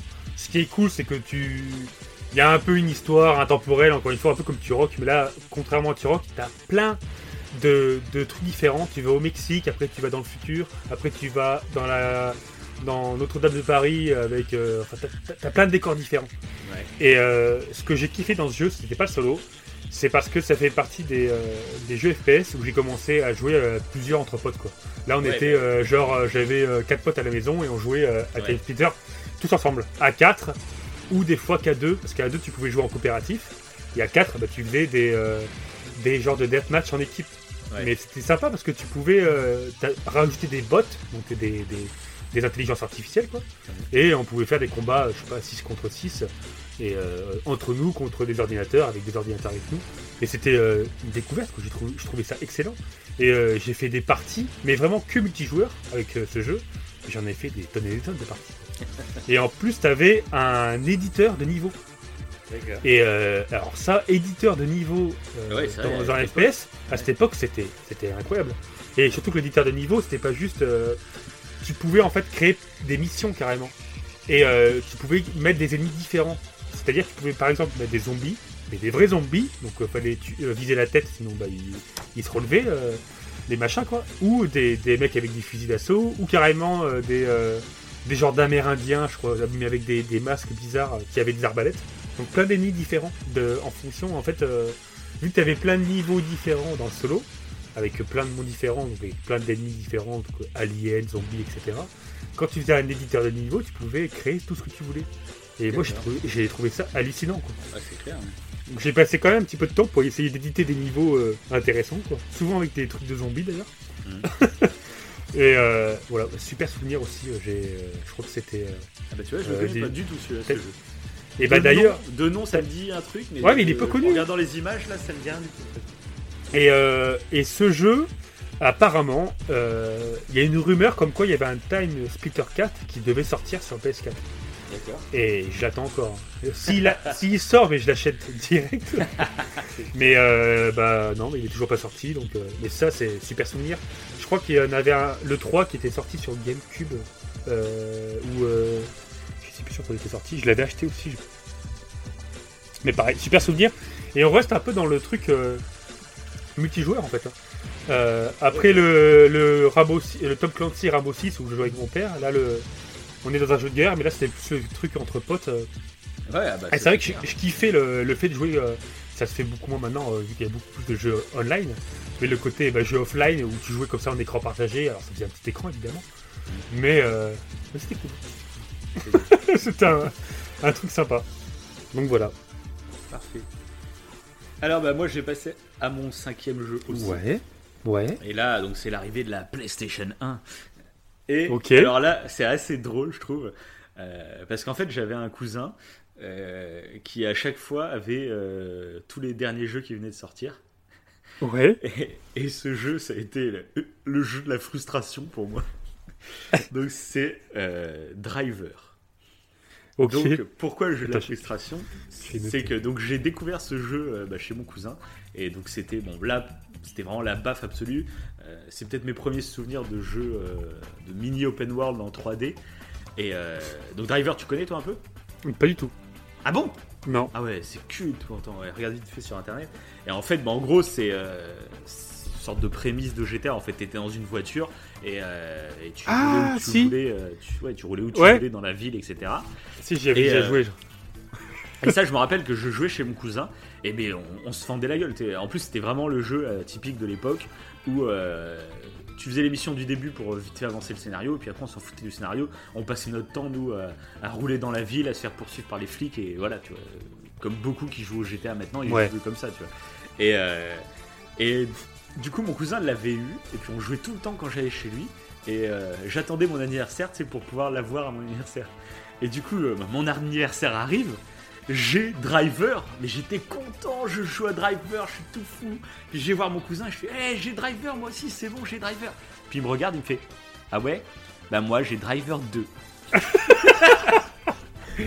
Et là, il me sort Driver 2, je te jure, comme dans un film, quoi. Il sort le jeu, bah moi j'ai Driver 2. Parce que tu sais, on les voit, je les voyais pas non plus tous les, tous les jours, toi, mes cousins. Ouais. Je voyais, voyais peut-être une fois par mois à peu près, je crois. Et je me rappellerai toujours, mais j'étais arrivé avec mon jeu chez lui, alors qu'il avait le jeu, donc tu sais, ça sert à rien d'arriver avec ton jeu chez lui. Et Trop j'arrive. fier Et Trop j'étais fier d'avoir le jeu de ces- C'est ça. Et puis là, il fait Bah, moi j'ai Driver 2. Alors que, en plus, comme je suivais pas l'actualité des jeux vidéo, bah, j'étais pas au courant qu'il y avait un Driver 2. Tu vois. Puis je fais Ah bon euh, Mais je fais euh, et il, est- il a quoi de mieux que le mien? Et puis là, il me montre, il fait Eh ben c'est tout simple. Regarde, je peux sortir de ma voiture et courir à pied. Chose que bah ouais, tu pouvais pas faire dans, tous les boulots.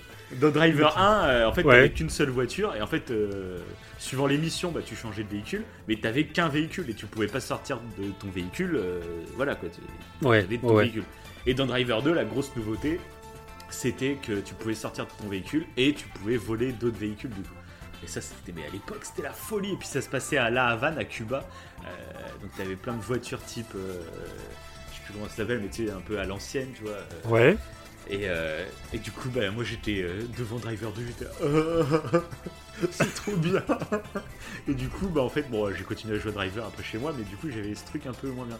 Et euh, quelques mois ou années après, je me rappelle plus exactement, bah, j'avais fini par avoir Driver 2 et il s'était passé exactement le même, la même scène. J'étais arrivé chez mon cousin, Eh regarde, j'ai Driver 2, j'ai Driver 2. Et moi j'ai Driver 3. C'est Non. horrible. Et là, il m'avait fait Ah ouais? Bah, moi, j'ai GTA San Andreas. ah, ah ouais, il y a quoi de mieux? Eh bah, regarde, je peux faire du vélo, je peux faire des voitures, je peux faire de l'avion, je peux faire des flingues, je peux. J'étais là Ah, tu m'étonnes.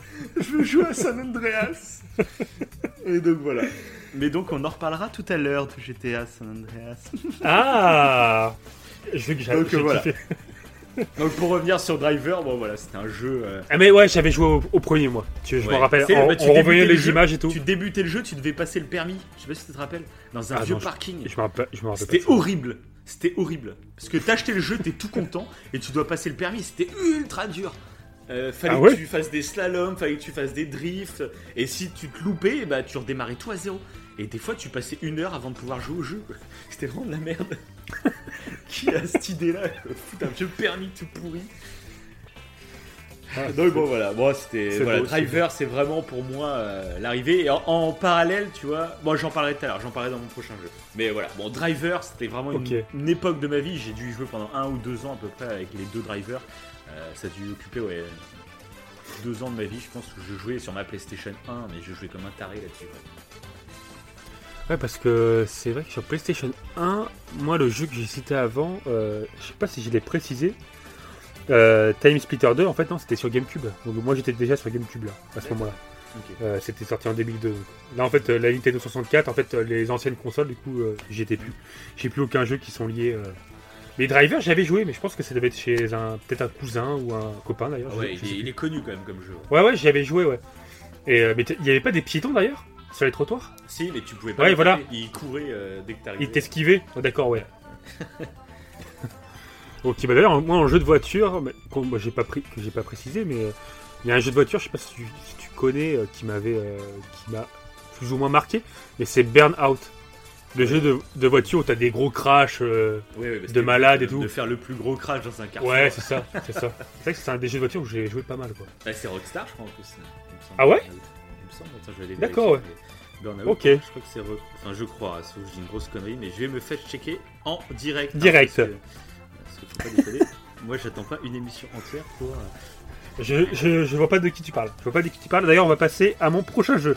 Allez. Vas-y, vas-y. Alors du coup, le Et prochain donc, c'est jeu- pas du tout Rockstar, c'est Criterion Game. Voilà, allez. Ok. Donc je passe à mon prochain jeu et là c'est Dynasty Warrior 3. Ah oui Je Voilà. pas que joué à ça, d'accord. Si. euh, Ah, mais si, je suis bête. Ah non, bah, pareil, je confonds, je confonds les noms. Ah bon Oui, je pensais à un gros RPG japonais, pas du tout. Aucun rapport.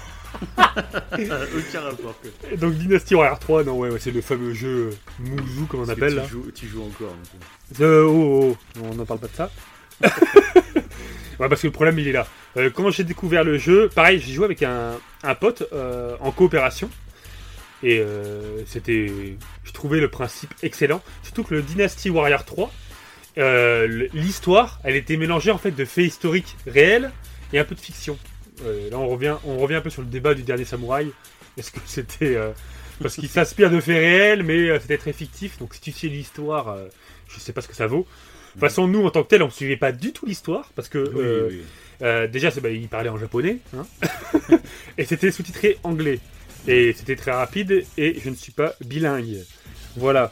Donc bref, non, c'était trop rapide, et puis de toute façon, nous on jouait Et pour ça la... c'est pas trop dégueulasse hein, les photos? Les photos. Non Et c'était euh, vraiment original à l'époque. Hein. Ça a quasiment pas évolué. Et ben c'est le problème. c'est le problème de Disney. Non mais franchement, c'est leur problème. C'est vrai que moi, j'ai tellement kiffé et euh, ouais, voilà, j'ai tellement kiffé ce moment où on jouait au coop et euh, on était des guerriers samouraïs avec euh, les bâtons. T'avais une multitude d'armes différentes. C'était génial quoi, avec plein de personnages différents et avec des batailles géniales. J'ai toujours trouvé que ce jeu en fait c'était un mélange entre un, un jeu de stratégie typique de, de jeu de PC que d'ailleurs j'aimais, mais j'en ai pas cité dans, dans mon top 10, mais il y a des jeux de stratégie que j'aimais bien. Et euh, mais bon, sur ordi, euh, à l'époque, c'était des, des- Windows, je ne sais plus quoi. Bon, ça ramait un peu les jeux de stratégie, c'était pas les topissimes, quoi. Et du coup, tu avais ce mélange en fait entre jeux de stratégie et euh, combat en fait un peu beat'em all, euh, voilà où tu combats. T'avais ces deux, trucs euh, et je trouvais que c'était cool de d'essayer d'avoir un petit aspect tactique avant de lancer la bataille. Et après, t'avais le côté très bourrin quoi pendant la bataille. Et quand il jouait à deux, là c'était cool. Par contre, j'ai jamais joué tout seul. C'était vraiment un jeu où jouais euh, bah, en coopération. Quoi. Ouais, Et euh, je trouve qu'ils ont pas. Et là, entre le Dynasty Warrior 3, donc qui date de. Bah, de attends, j'ai la note de 2002, et entre là maintenant, où t'as Dynasty War- Warrior 9, et t'as eu en plus des, euh, des annexes un peu, t'as eu Samurai Warrior 1, 2, 3, enfin. Hyrule de- Warrior. Hyrule Warrior, qui est pas mal d'ailleurs, Hyrule Warrior, inspiré de, de l'univers Zelda. Mais le problème. Mais ça, c'est moi, que- bah, en plus, en plus, pour le coup, Ouais, euh, typiquement, c'est le genre de jeu, moi, qui pourrait me plaire si c'était un putain de triple A avec des, avec du budget, en fait. Parce que c'est vrai que c'est impressionnant ces guerres où il y a je ça. sais pas combien de milliers de soldats qui s'affrontent. euh, mais en fait, c'est comme techniquement, les textures sont crades, tout est plat, etc. C'est dommage, hein, parce qu'il y aurait vraiment une bonne histoire, il y aurait des, des, des Mais ça, meilleurs graphismes, ça. mais ça pourrait être fou, ça pourrait être vraiment épique, quoi, les, les batailles. Mais des, voilà, mais depuis le temps qu'Omega Force Omega Force qui, qui développent le jeu, depuis le temps qu'ils sont dessus. Ils ont jamais réussi à faire un chef-d'œuvre en fait Dynasty Warrior.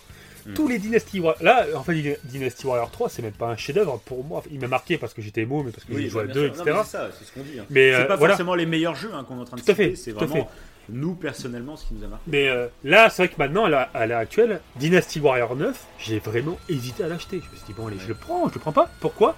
Parce qu'ils ont décidé de faire un nouveau truc, Open World. Je me suis dit, Open World, ça va être ouf.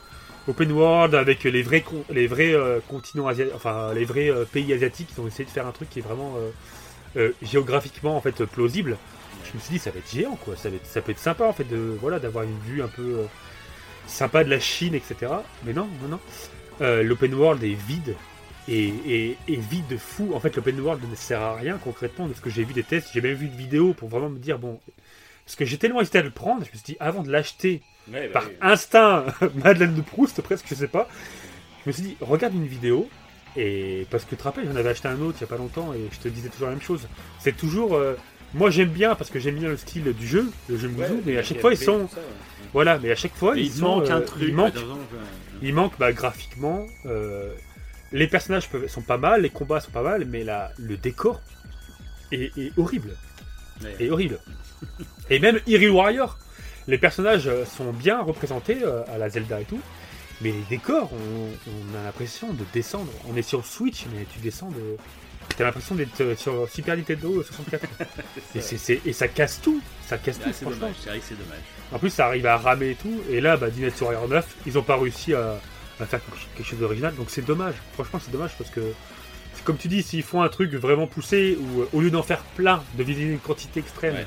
Oui, de vraiment bosser sur un Dynasty Warrior qui sort du lot, et il faut un open world vraiment. euh, Mais même moi, ce qui m'étonne, et tout, c'est que, c'est qu'un Ouais. autre studio, euh, pourquoi un autre studio n'a pas repris euh, ce gameplay? Parce que c'est vraiment un genre de gameplay qui est très peu exploité finalement. Alors que pourtant, ça aurait sa place dans un triple A. Mais, je mais- je crois qu'ils ils ont le, ils ont la- le monopole en fait de ce style de jeu. Omega Bah, Force. sûrement le monopole, mais ils ont pas l'exclusivité. C'est un, un genre de gameplay, tu peux pas avoir une, tu peux pas. Bah, je, je- l'exclusivité. je ne sais pas, mais il existe en fait aucun style Muzu euh, qui n'est pas lié à Omega Force. Donc Ah je- bon je, Ouais. c'est dingue. Bah même mais Hyrule Warrior, c'est Omega Force quoi, Euh, c'est pareil, alors que c'est l'univers Zelda. Mais ils sont obligés d'être là. On dirait qu'ils ont breveté le gameplay. C'est... Ouais, c'est Ah vous faites... Ouais c'est bizarre, mais il y a... Ouais, il y a... J'ai vu aucun jeu euh, Muzu qui sont pas d'eux, donc euh, à voir, à se renseigner, ça peut être intéressant de savoir. Mais c'est vrai qu'ils pourraient, ils pourraient faire un truc, euh, un truc de fou quoi. Mais non, un truc réaliste de samouraï où euh, euh, tu, tu dégommes euh, 200 ennemis en même temps. euh, Ouais, ouais. le, le style est intéressant, mais, mais bon voilà. Mais c'est vrai qu'à l'époque, je, je, kiffais et voilà. Et il y a ce petit, ces petites pattes qui ont encore resté, mais je suis déçu maintenant. je suis déçu de. Ouais. Et du coup, leur dernier, bah, je l'achèterai pas. Et voilà. Donc bon. En tout cas, c'est parfait que tu parles maintenant de ce jeu parce que ouais.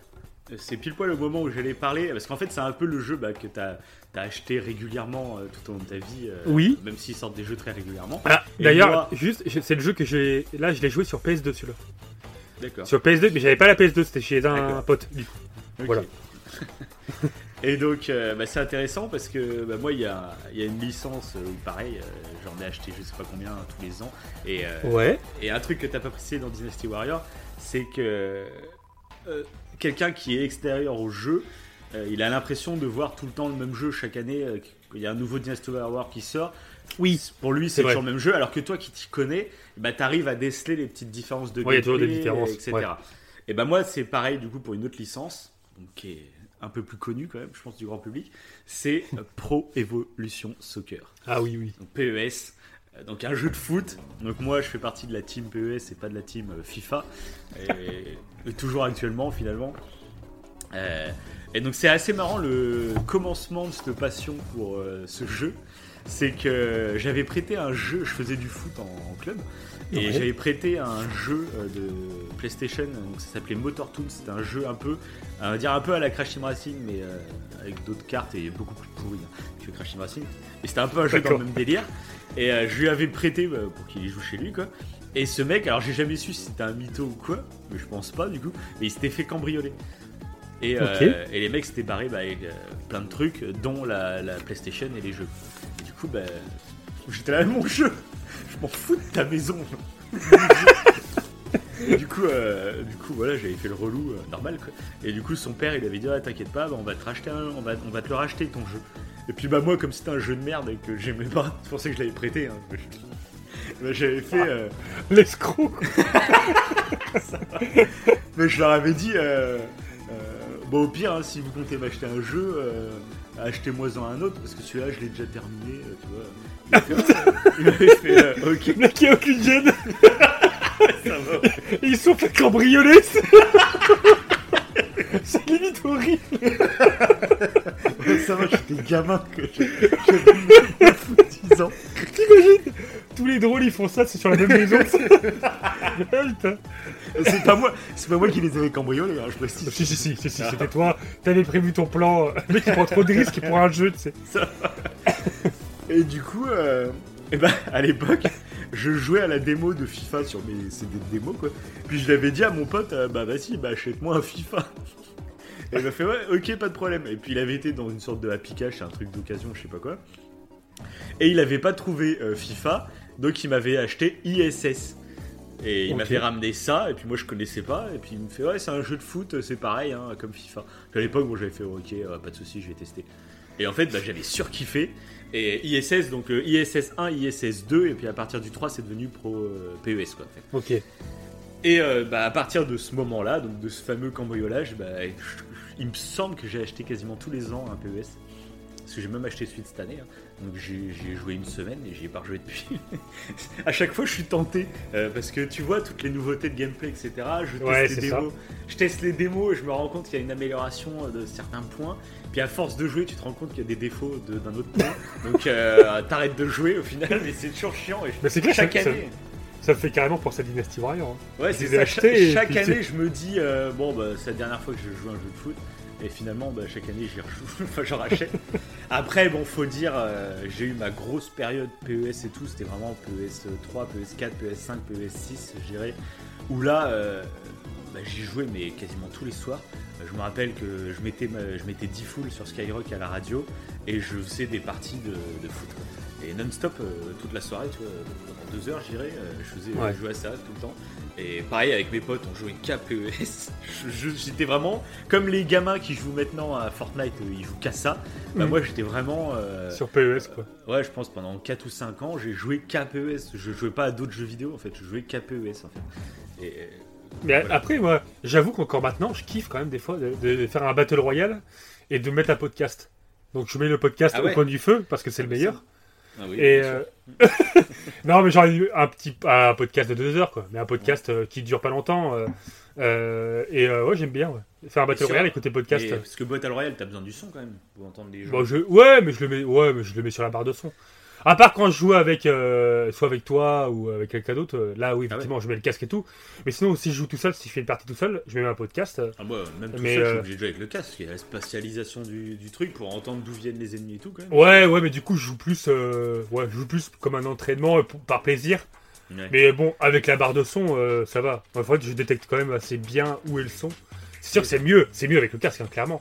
Mais je détecte très bien avec le son, euh, et j'aime bien. Parce que tu peux pas, genre, je peux pas le faire avec Death Stranding. Écouter un oui. podcast et, et jouer dans Stranding, c'est pas possible. Et donc bah voilà, bah moi PES, moi j'y jouais totalement, hein, même sans le son, euh, ça, tu t'en fous, euh, par l'écriture par contre, tu t'en fiches. Oui, c'est vrai, Et ouais. Du coup, euh, bon voilà, PES, moi ça m'a accompagné euh, pendant des années, des années. Il y a eu la, la période où on modifiait nos équipes, je sais pas si tu te rappelles. Euh, on modifiait et puis on créait nos propres joueurs, etc. Donc on avait notre team personnalisée avec les visages et tout. Donc euh, voilà, bon c'était c'était des belles époques.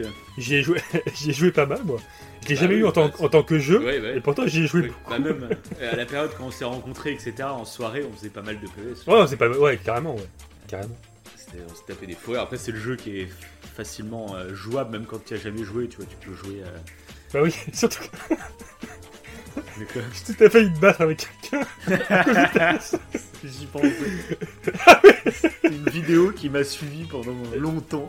c'est clair, Je faisais un match avec un pote et euh, bon, euh, c'est clair. pas mauvais joueur habituellement, mais ce jour-là, Mais pas la jour-là, vidéo. j'étais mal luné. Ouais. Et malheureusement, on m'a filmé à mon insu. J'étais à deux doigts de me battre avec un gars. Ouais, tu voulais le frapper, parce qu'il il faisait des buts de chanceux, c'était ça. Des buts de chanceux, et puis Ouais. bah, bien sûr, il, il me charriait. Quoi.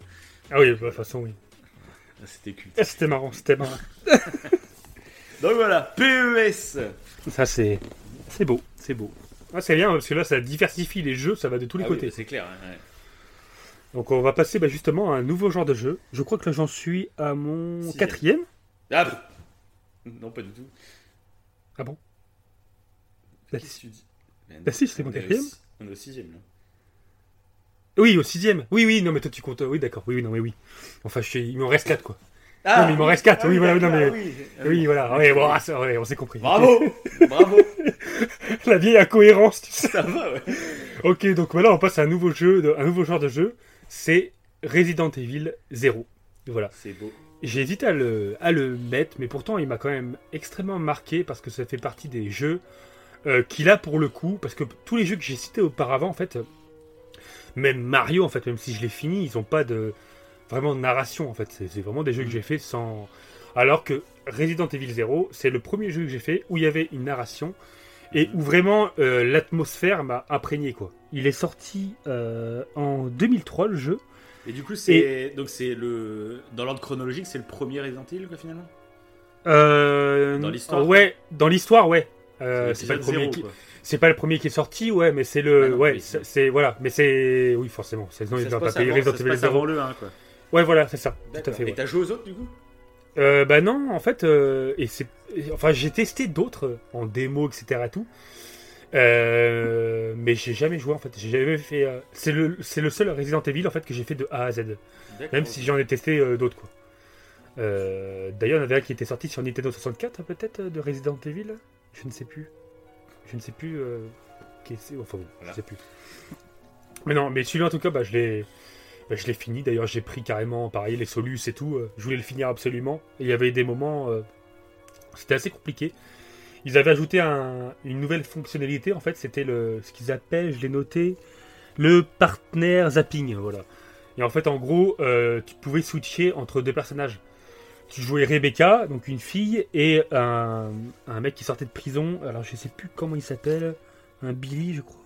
Be- Billy, ouais. Un Billy. Et donc en fait, tu switchais entre les deux personnages. Et, euh, et des fois, bah, au début, en fait, les deux personnages ne sont pas dans les mêmes zones. Mais au bout d'un moment, en fait, ils se rejoignent. Et euh, tu devais switcher les personnages pour euh, passer certaines zones. Il y en a un qui devait appuyer sur un bouton et l'autre devait faire autre chose. Tu sais, il y avait une. Mhm. fallait vraiment coopérer en fait entre les deux personnages. Mhm.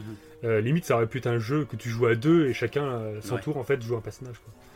Et euh, du coup, j'ai surkiffé quoi. C'est L'ambiance d'angoisse que, que provoquait le jeu, Mhm. je trouvais réellement flippant quoi. Avec euh, les zombies qui, euh, là, pour le coup, ils étaient. euh, C'était vraiment inquiétant. Ça fait partie en fait des premiers jeux qui m'ont fait vivre euh, le côté euh, frisson quoi en fait. Euh, premier jeu d'horreur. De toute façon, c'est le premier jeu survival horreur que j'ai vraiment fait de, de A à Z. Et bah, super kiff quoi. Super kiff. Bah, moi, du coup, j'ai fait le 7. Moi, j'ai fait que le 7, moi, en Resident Evil. bah, que j'ai kiffé aussi le 7. ouais. Mais par En- contre, en- bon, moi, le bonus, c'est que je l'ai fait totalement en VR. Mm. Alors, le 7 en VR, c'est quelque Ah, mais il est ouf, il est ouf. mais, et, mais du coup, qui n'est pas du tout en TPS, quoi. Contrairement à tous les Resident Evil, ouais, le le Threat premier FA, qui c'est un, un euh, FPS, quoi.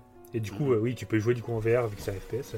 Mais c'est vrai que, ouais, il était, il était fou. En termes d'horreur, euh, si euh, il y a des auditeurs qui nous écoutent, qui aiment, euh, qui aiment les sensations euh, frissonnantes de films d'épouvante ou autres, bah, l'expérience de euh, RE7, euh, Ah ouais, c'est ouf, hein. virtuelle, c'est quand Ah même ouais. dingue. hein. C'est toute la, C'est la bien première flippant. heure, la première heure et demie du jeu.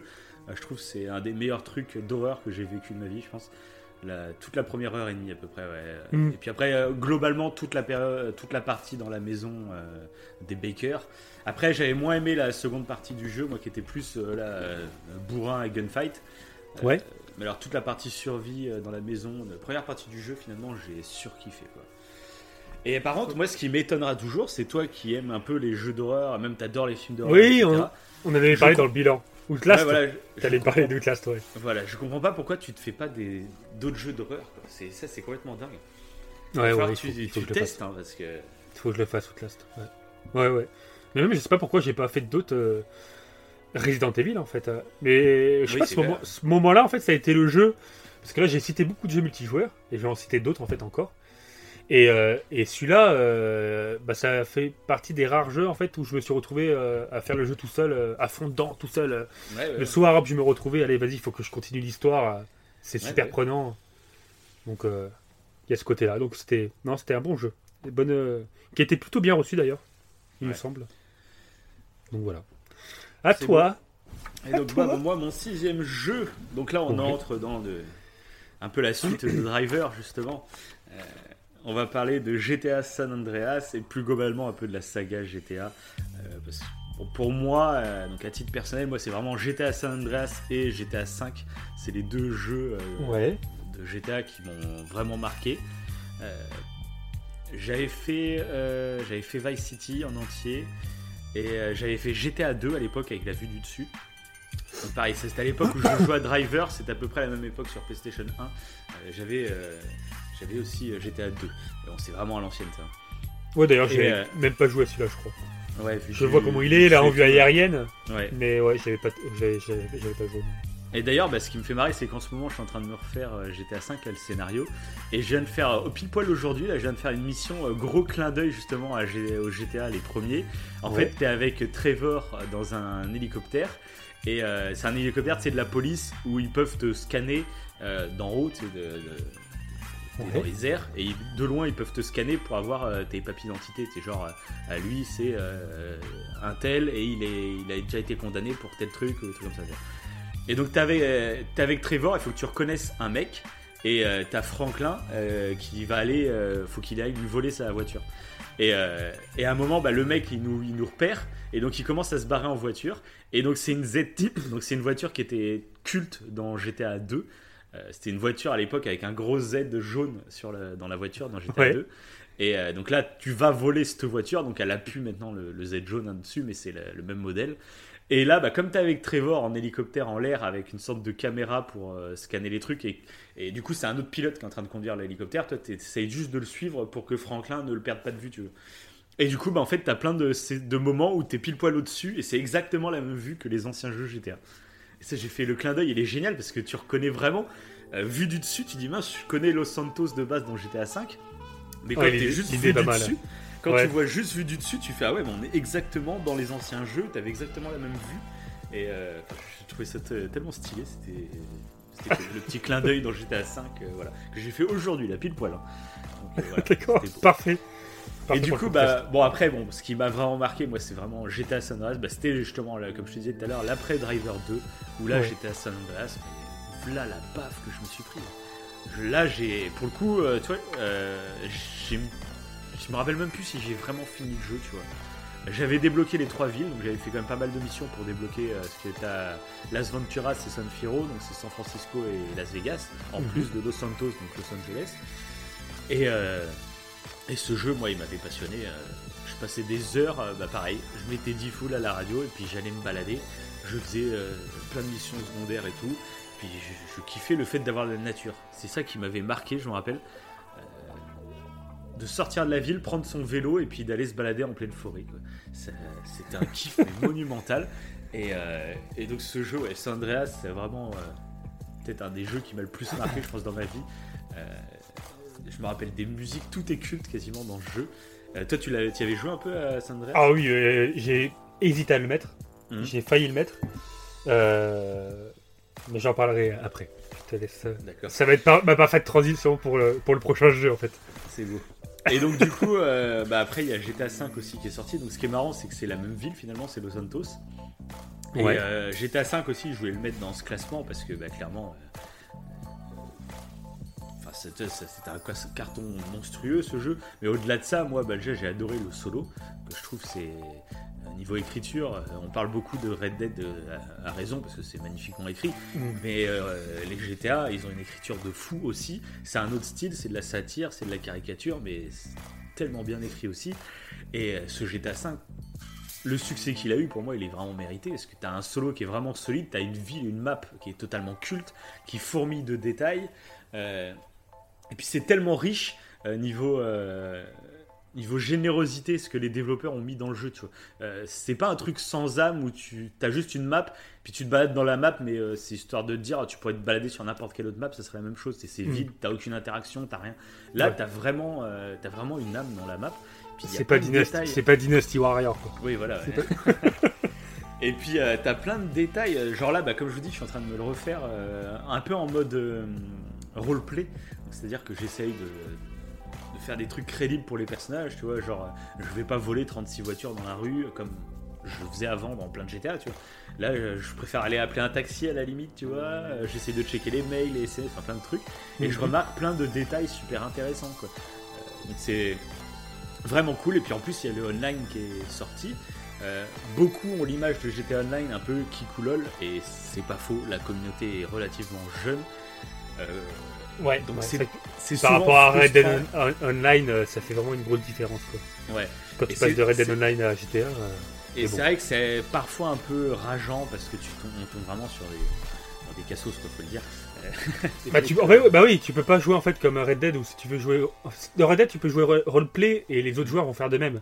Ouais. Et quand on passe sur GTA et qu'on essaie de faire roleplay tous les deux, et euh, qu'on fait des missions et tout, parce que c'est vrai que le Mhm. online il est sans cesse mis à jour et c'est super intéressant. Mais par contre, Et que tu te fais tuer par un mec euh, qui est en scooter volant et qui tire des fusées alors que t'es en train d'aller faire une course ou aller chercher un truc pour braquer une banque. euh, parce que c'est une mission, ça fait trop chier quoi, c'est Ah trop ouais, chiant. ça, c'est clair. Et le mec en plus il, il assiste quoi. Euh, comme l'autre qui, oui. qui, qui nous a attendu euh, une demi-heure euh, en deux. C'était quoi C'était il, y a- il y a deux semaines à peine, Ouais, c'est je ça. C'est un mec, Et- je crois que c'est moi qui l'ai tué sans faire exprès, je crois. Ou non, bah non, je crois qu'il essayait, il essayait de te tuer. Non, il essaie de nous tuer. Et on, on Ouais. l'a tué tous les deux après. On l'a écrasé avec les voitures. oui, je l'ai écrasé, ouais, c'est ça. Il essayait de te tuer, moi je suis arrivé pleine balle, je l'ai écrasé. On s'est vengé, c'était Après, pas je, bien. le, blo- C'est pas je bien. le bloquais contre un mur, ouais, c'est vrai que c'était pas très drôle. Mais du coup, après, on est, ren- on est rentré dans notre base et le mec nous a attendu peut-être une demi-heure et en nous envoyant des messages. euh, Ah oui, c'est vrai. des- oui, il a envoyé des Allez, messages. sors, sors te battre, sors te battre. La compte t'es mort, sors te battre. Oh, c'est vrai que c'est chaud quoi. tu dis, ouais, t'as pas beaucoup de vie quand même. Quoi. Enfin bref, Euh, mais au-delà de ça, donc au-delà de cette communauté qui est parfois très frustrante, au-delà de ça, c'est quand même sûrement mes meilleurs moments euh, online que j'ai pu passer euh, avec toutes ces missions coop, etc. Euh, Même des délires. Quand tu joues entre potes, en fait, le online il devient vraiment génial parce qu'il y a vraiment beaucoup de possibilités. Bah, il est etc. vraiment diversifié, ouais. Ouais, Ah ouais, il est diversifié, tu peux fou. tout faire. Tu peux te faire une soirée, on fait que des courses de bagnole. Ouais, voilà. puis t'as des courses euh, un peu réalistes, t'as des courses de rallye, t'as des courses de motocross, t'as des courses euh, d'avion, t'as des courses Mhm. maintenant avec des loopings, euh, un peu à la, la- les vieux Micromania, trucs comme ça. Enfin, t'as.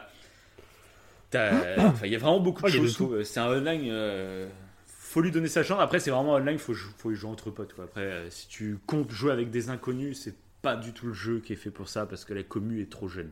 Et donc, euh, c'est pas marrant, quoi. Mais donc voilà, pour moi, GTA, la licence GTA en global, de toute façon, elle est tellement marquante dans. Parce que c'est tellement fou. Mm. Euh, mais bon, voilà, je voulais ressortir San Andreas et GTA 5 qui pour moi sont ouf. Et d'ailleurs, on en profite pour passer un, un coucou à Dan Hauser, un des deux euh, frères qui ont créé Rockstar, qui vient de quitter Qui est parti. euh, ouais. Rockstar. Et donc euh, voilà. GTA 6 normalement devrait pas trop être impacté parce que le scénario, tout ça, tout est déjà écrit, tout est déjà fait. Mais pour la suite derrière, voilà, on verra bien ce que ça donnera.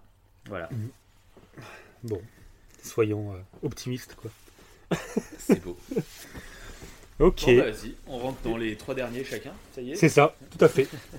Et bah du coup, euh, moi en fait, on va passer sur euh, ordinateur. Ça va être le moment en fait où euh, j'ai eu un ordinateur. Ouais. Et du coup, en ayant l'ordinateur, bah, j'ai justement acheté GTA San Andreas. Je l'avais déjà joué sur console et je l'ai repris sur PC. Ouais. Et sur PC, bah, découverte euh, assez dingue parce que sur PC, bah, tu vas beaucoup plus loin. Tu avais plein de code sheets. Ah euh, oui, tu- ah bah, tu vas, et tout. le, le online, tu parlais du online, là le Ouais. online c'était hallucinant, c'était hallucinant. Ah ouais Ah ouais, ouais, oui, parce que les, per- les personnages par exemple peuvent se balader à poil, ce qui n'est pas le cas dans, dans- sur la console, c'est impossible. Oui, oui. Mais c'est un exemple parmi plein d'autres. T'as des, des- Ouais. où tu peux faire apparaître une baleine en plein sur la route. euh, C'était complètement dingue. Et c'est vrai que j'ai passé pas mal de moments à jouer, Mhm. mais du coup pas forcément en, en faisant le solo, alors que je l'avais fait bah, du coup euh, sur console. Ouais. Mais euh, ouais, j'ai passé pas mal de temps à jouer à celui-là. Mais c'est pas lui dont je vais parler. Quel est mon top 3 hein, Suspense? Et vous le saurez dans le prochain podcast. Voilà, on a. dans le top 3, donc c'est euh, un jeu de guerre, encore une fois. Oh là là. c'est Call of- En plus, c'est c'est vraiment le jeu de guerre euh, pur et dur. C'est Call of Duty 2. D'accord. Call of Duty 2. En fait, ce qui s'est passé, c'est que bah, le, le jeu que je jouais avec, euh, avec mon pote, euh, Dynasty Warrior, en fait, avec mon pote, on jouait à ce jeu-là, en coop, etc. Et euh, on jouait pas mal à, Ghost Recon aussi, euh, mais on prenait chacun notre console et on jouait, avec deux, deux télés, si tu veux, tu sais. On avait chacun notre console et on avait chacun notre télé et on jouait à Ghost Recon. Mais on pouvait jouer que euh, l'un contre l'autre. Donc c'était marrant parce qu'on se voyait pas et tout. T'avais le côté, ah là tu peux pas me voir dans mon écran. et, on faisait des bat- batailles comme ça. Et il y a Call of Duty après, bah, qui est quand j'ai acheté le PC et que j'ai acheté Call of Duty et que j'ai découvert en fait euh, euh, qu'on pouvait jouer tous les deux ensemble à distance contre des joueurs, des joueurs du monde entier. Ça a Ah oui, été premier ouf. jeu, Ouais. Ça a été mon premier jeu, euh, du coup, bah, multijoueur, mais pas contre potes, contre des, des, des gens du monde entier. Mhm. Et j'ai, ça m'a, j'étais choqué en fait. J'étais là, quand je jouais. sou- Moi, je- Ah ouais? T'as pas de souvenir peut-être de. si- peut-être sur PES, tu vois, mon premier jeu que j'ai joué contre d'autres joueurs. Ok. Et j'ai pas, j'ai pas de moment marquant comme ça euh, la première fois que j'ai joué online. C'est bizarre. D'accord. Ouais, euh, moi ça, ça, m'a, ça m'a vraiment, j'ai trouvé ça hallucinant. J'étais là, mais là je, mais en fait j'ai eu le, c'est le, le, le petit moment où j'ai joué à Time Splitter 2, où euh, on jouait souvent contre potes et avec des ordinateurs.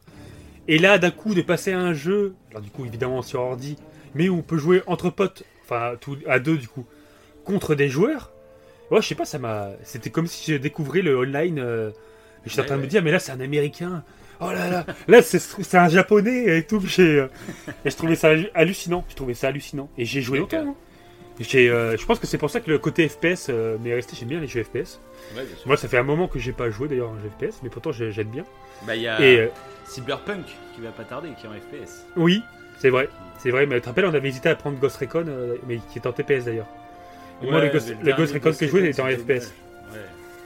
Et, euh, le dernier Ghost Recon. Ouais, c'est ça, c'est dommage, ouais. Mais euh, ouais, là c'était. euh, Puis le, en, pareil, vu que c'était sur ordinateur, t'avais plus de modes. Euh, contrairement à la console, en fait, sur ordinateur, t'avais un mode Ah zombie.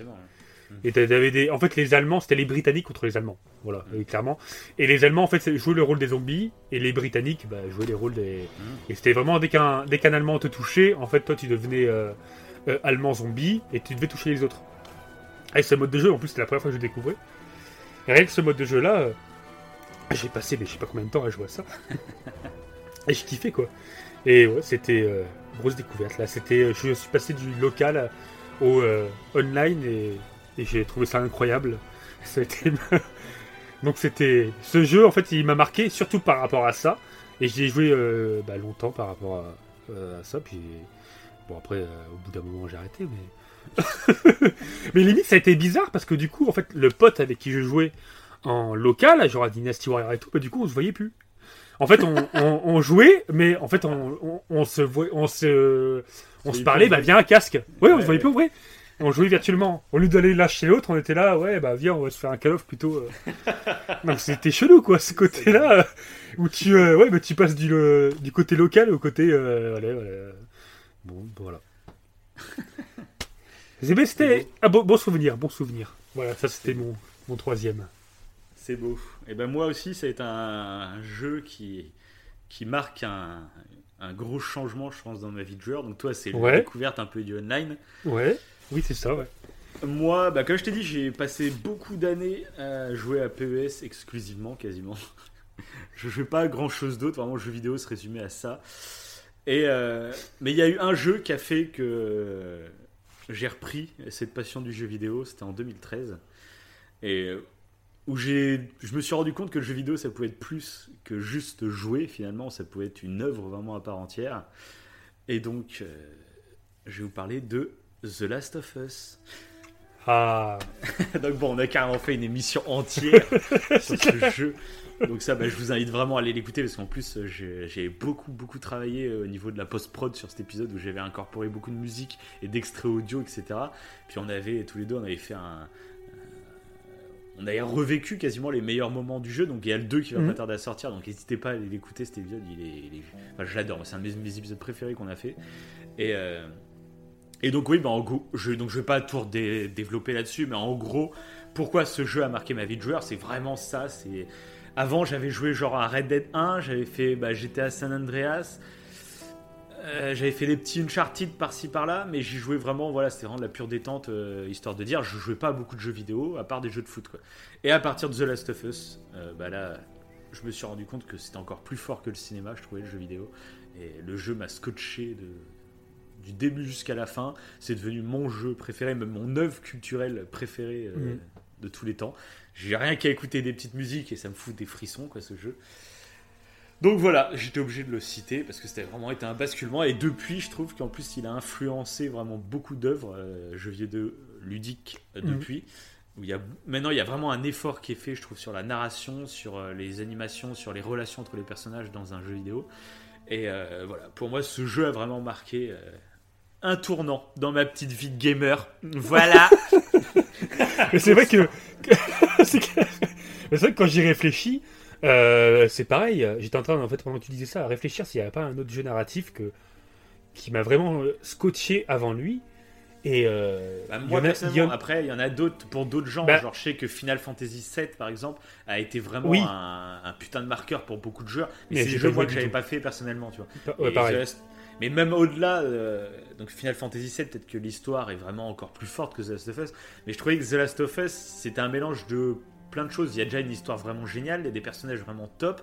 Mais en plus, par exemple, ce qu'il y a de plus, par exemple, de Final Fantasy VII de l'époque, c'est qu'il euh, y a une mise en scène, il y a des graphismes, il y a une ambiance euh, euh, beaucoup plus moderne. C'est normal, mm. le jeu est sorti des années après, donc c'est normal. parce que moi, je me suis refait, du coup, Final Fantasy VII sur Switch quand il est ressorti. Donc la version de 4, des années 95 et quelques quoi. Et bon, ça a très vieilli quoi. C'est vraiment voilà. Et donc c'est vraiment The Last of Us, moi, qui, je trouve, il y a eu un soin qui a été apporté. C'est pas juste de jeux vidéo, il y a vrai, enfin, c'est pas juste des cinématiques et puis après du gameplay, cinématique gameplay, c'est un mélange de tout. Quoi. Euh, le, pendant le gameplay, tu es en train de vivre des moments narratifs en fait. Ça, ça compte autant que les, les, juste les cinématiques en fait. Tu vois. Et voilà. Enfin voilà, moi je trouve ça merveilleux. Quoi. Ouais, parce que euh, il y a un jeu en fait qui m'avait peut-être scotché avant au niveau de sa narration. C'est un jeu de Counting Dreams. Euh, où tu as plusieurs fins euh, différentes. Euh, voilà. Et euh, il y avait. moi, j'avais surkiffé après, peut-être pas, pas autant. Ben, en fait, c'est ça. Mais en fait, c'était différent parce que je, voyais en fait les jeux narratifs que comme celui-là. voilà. Avant, ça, fait, c'est vraiment un vrai gros jeu. ouais, c'est totalement différent. En fait, lui, c'est, on dirait vraiment c'est un jeu. Y a un peu survival horreur, un peu action aventure, mais pourtant avec une narration oufissime. Et c'est vrai que ça, c'est la première fois en fait que je voyais un jeu de ce genre, moi hein, personnellement. Et c'est vrai qu'après ce jeu, là, depuis ce jeu, en fait, bah, j'ai découvert d'autres jeux un peu du même genre. Mais oui, comme toi, a je pense qu'il a. De toute façon, il m'a marqué. De toute façon, si on en a fait un podcast dessus, euh, Oui, oui. c'est pas pour rien. C'est qu'il est vraiment ouf et on attend le 2 avec impatience. hein. Surtout qu'on avait fait, on a fait des théories sur la suite. euh, C'est vrai. Donc, euh, À ça la va fin être. de l'épisode, allez écouter, on a pas mal de théories. Ça va être Ouais, c'est voir si, euh, si ça. Et, et je, veux- et je- dans l'épisode, en plus, un truc que, parce que tu sais, il avait été annoncé à la base pour le euh, le 21 février, je crois, euh, 2020 Ouais. qui arrive. Ouais. Et, euh, et dans l'épisode, euh, je dis moi, un truc qui serait intéressant, du coup, ça serait qu'il sorte. euh, parce qu'il était sorti le 1, le 13 juin, je crois, 2013. Et dans l'épisode, je dis, ça serait cool, c'est qu'il soit, euh, qu'il sorte à peu près à, à la même période. Quoi. Et du coup, quand, il- quand en novembre, là, ils l'ont annoncé en février, je me suis dit, bon, bah mince, je me suis trompé. Sauf qu'il a été repoussé. Et je crois que officiellement c'est le 29 mai, mais je sais pas justement si c'est officiel. Euh, et pour le moment, c'est printemps 2020 et on n'en sait pas trop plus. Quoi. Et donc les rumeurs disent 29 mai, mais euh, bon voilà, on sera pas loin du 13 juin et c'est moi qui avais raison depuis le début. Donc voilà, Écoutez, écoutez, écoutez le les podcasts, la preuve. Quand ils sortent, on, on vous donne des news, mais des mois à l'avance, les gars. Ouais, et des news euh, réelles. Sinon, on, on fact-check et on, on se, voilà, on se reprend. Sinon, c'est pas bon. ok. Bon, allez. Ton deuxième, enfin ton, ton avant Ouais, bah ouais. du coup. Mon avant-dernier. Alors, mon avant-dernier, et là, euh, c'est intéressant, tu vois. En fait, euh, ce qui est marrant, c'est sur tous les jeux que je cite depuis tout à l'heure, c'est. Il y a vraiment un aspect multijoueur qui a, qui, qui a fait que ça m'a marqué. clair. Et encore, encore. euh, et là, donc, euh, c'est un jeu qui est peu connu aussi. Euh, Call of Duty 2 était sorti en 2005 et celui-ci est sorti en 2007. Mhm. Et ça, il s'appelle Obscure 2. Ah oui, mais j'avais joué avec toi, ça, ouais. Et Un jeu d'horreur. un jeu d'horreur, exactement. C'est un survival horror à la Resident Evil, mais ce qu'il apporte lui de nouveau, c'est pas une narration de malade.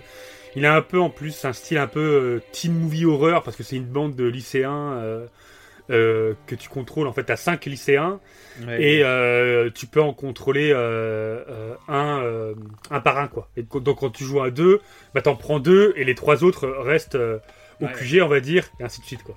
Voilà. Donc le jeu en lui-même, bon, il est pas. Et je crois que j'avais joué au 1, moi. Ah ouais, d'accord. Sur PS2, ouais, il me semble que c'est le 1 que j'avais Et bah, fait, ouais. euh, tu- je, je sais même plus si c'était le 1 Ah, ou le peut-être 2. le 2, remarque, quand Mais par rapport Peut-être le 2, ouais, J'ai j'ai regardé les synopsis et par rapport à, au synopsis, je crois que c'est le 2 euh, que j'avais joué. Et euh, oui, parce que voilà, l'avantage de ce jeu-là, c'est que pour moi, c'était le premier euh, survival horror que tu pouvais vivre en coop. Donc, euh, j'ai trouvé ça géant. Ça a été un peu mon Resident Evil 0, mais au coup, on peut jouer à deux. Et, après la Call of, où du coup, je jouais tout seul dans mon coin. Alors que bah, c'est dommage, quoi. Là, c'était le fait de rejouer un peu en offline, quoi. Et je trouvais que l'idée, elle était géante, quoi. Alors, c'était un peu des monstres bizarres, quoi. C'était une genre de, de brume noire qui, euh, qui rentrait dans les gens et c'est devenu des monstres un peu chelous. C'était très bizarre. Ouais. On voit que ça s'est inspiré un peu de Resident Evil, même si c'est pas des zombies, quoi. Ça fait, c'est un peu très, un peu comme Silence Hill, quoi. C'est, c'est très Ouais. bizarre.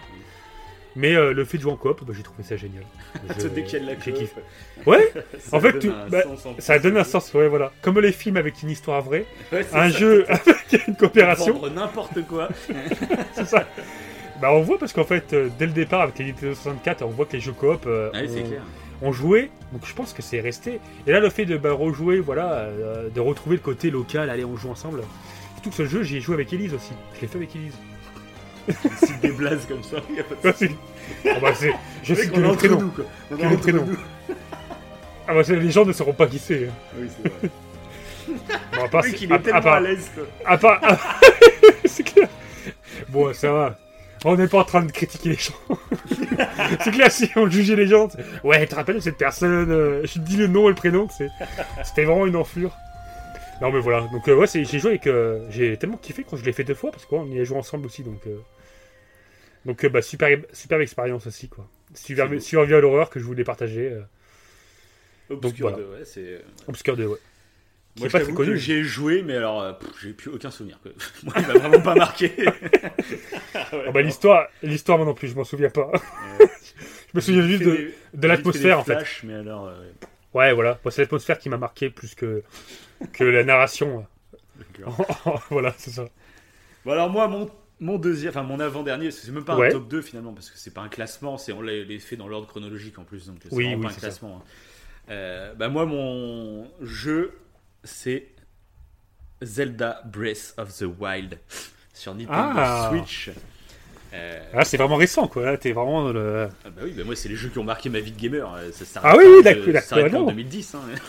Ah, bah, moi non plus. Et- Moi non Et plus. donc euh, Zelda Breath of the Wild, bah ouais, parce que euh, bah déjà en plus c'était le côté ça, ça faisait des années que j'avais pas eu de console portable. Ouais. Alors que comme tu vois dans, dans mon historique de jeux, euh, j'ai été bercé toute mon enfance avec les jeux portables, de la Game Boy Pocket jusqu'à la Game Boy Advance. Et à partir de la Game Boy Advance, voilà, j'avais retouché vite fait une Nintendo 2DS, mais c'était vraiment histoire de dire vite fait, c'était vraiment euh, voilà. Et là, bah, j'ai été tenté de me prendre la Switch à sa sortie avec Zelda. Et là, bah, je me suis pris euh, un kiff mais monumental. Et alors, je me demande même si j'aurais apprécié autant le jeu euh, si j'avais joué en version salon, tu vois, du coup. Mais là, le fait de le transporter partout avec moi, de jouer à un tel jeu euh, en portable. euh, en plus, j'ai un métier, moi, qui, qui fait que je peux beaucoup jouer en déplacement. Euh, et puis j'ai joué un peu partout, même dans la nature. euh, après, même rien qu'être dans sa baignoire ou dans son lit, c'est un plaisir. Et, euh, et donc j'ai pris un pied monumental. Puis au-delà de ça, c'est que le jeu est juste phénoménal. C'est ça, c'est typiquement le jeu que je ferai jouer à mes gamins euh, quand ils auront l'âge, parce que je trouve c'est autant intelligent. Euh, que enchanteur et euh, même ça attise la curiosité, euh, ça fait réfléchir à certains moments. Enfin, il y a tout, je trouve, dans ce jeu. Il y a même une narration qui est très basique et légère finalement, Hmm. même s'il y a quand même des moments qui sont très forts, mais c'est très dilué sur toute l'aventure. Mais en fait, c'est un peu comme Mario. euh, je trouve que la narration, tu te la crées toi-même. En fait, c'est ton gameplay, c'est Ouais. toi-même en allant explorer telle ou telle zone, c'est toi-même qui crée ce. C'est la féerie de l'exploration. hein. Voilà, c'est Que ça. ce soit Zelda et Mario, ouais, c'est ça. C'est Mhm. c'est la féerie qui est euh, via l'exploration. Et là, bah moi, euh, voilà, je suis... Enfin, je sais pas, ce jeu m'a... euh, c'est un de mes jeux préférés, de toute façon, tout- de tous les temps. Et euh, j'ai adoré l'univers, j'ai adoré le gameplay, que je trouve quasi parfait. Et j'attends, bah pareil, Zelda Breath of the Wild 2. Puis on vous fera sûrement une émission spéciale, je pense... Aux alentours de la sortie du 2, on vous fera une grosse, grosse émission sur euh, Zelda Breath of the Wild pour rentrer vraiment en détail sur tout ce jeu Ouais. euh, qui est cultissime. C'est cultissime. Et je Ouais, me le suis fait ouais. deux fois, hein, c'est pour dire. C'est un des rares open world. Il y a GTA 5, tu vois, que je suis en train de me refaire pour la troisième fois, hein, faut le dire. Et euh, Zelda. Zelda que je me suis refait une deuxième fois. Et ce qui est encore plus fort avec Zelda, c'est que tu vois, GTA 5 encore, je fais l'histoire. Donc c'est bon, je me retape l'histoire, toi, donc c'est cool. Euh, Ouais. Même si c'est un open world, bah, c'est surtout pour l'histoire que j'y rejoue, tu vois. Mhm. Que Zelda, euh, c'était pas que pour l'histoire. Je me rappelle la deuxième fois que j'y avais joué, j'avais lancé le jeu. euh, Je sais plus trop pourquoi. Je crois qu'il y avait un petit creux sur Switch où je savais pas de jeu. Et euh, comme bah, avec mon taf, j'aime bien jouer un peu à l'extérieur.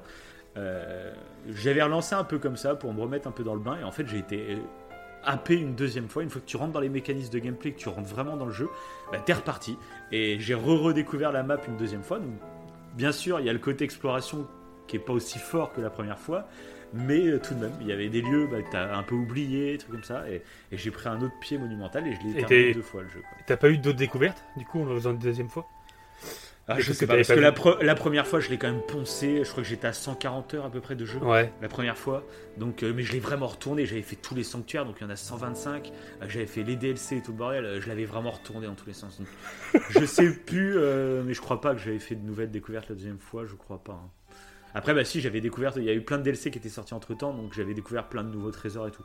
Mais euh, pas de nouveaux Ok. lieux, comme ça, parce que la map, je l'avais fait de fond en comble, quoi. Donc voilà, moi, Zelda Breath of the Wild, c'est la claque absolue.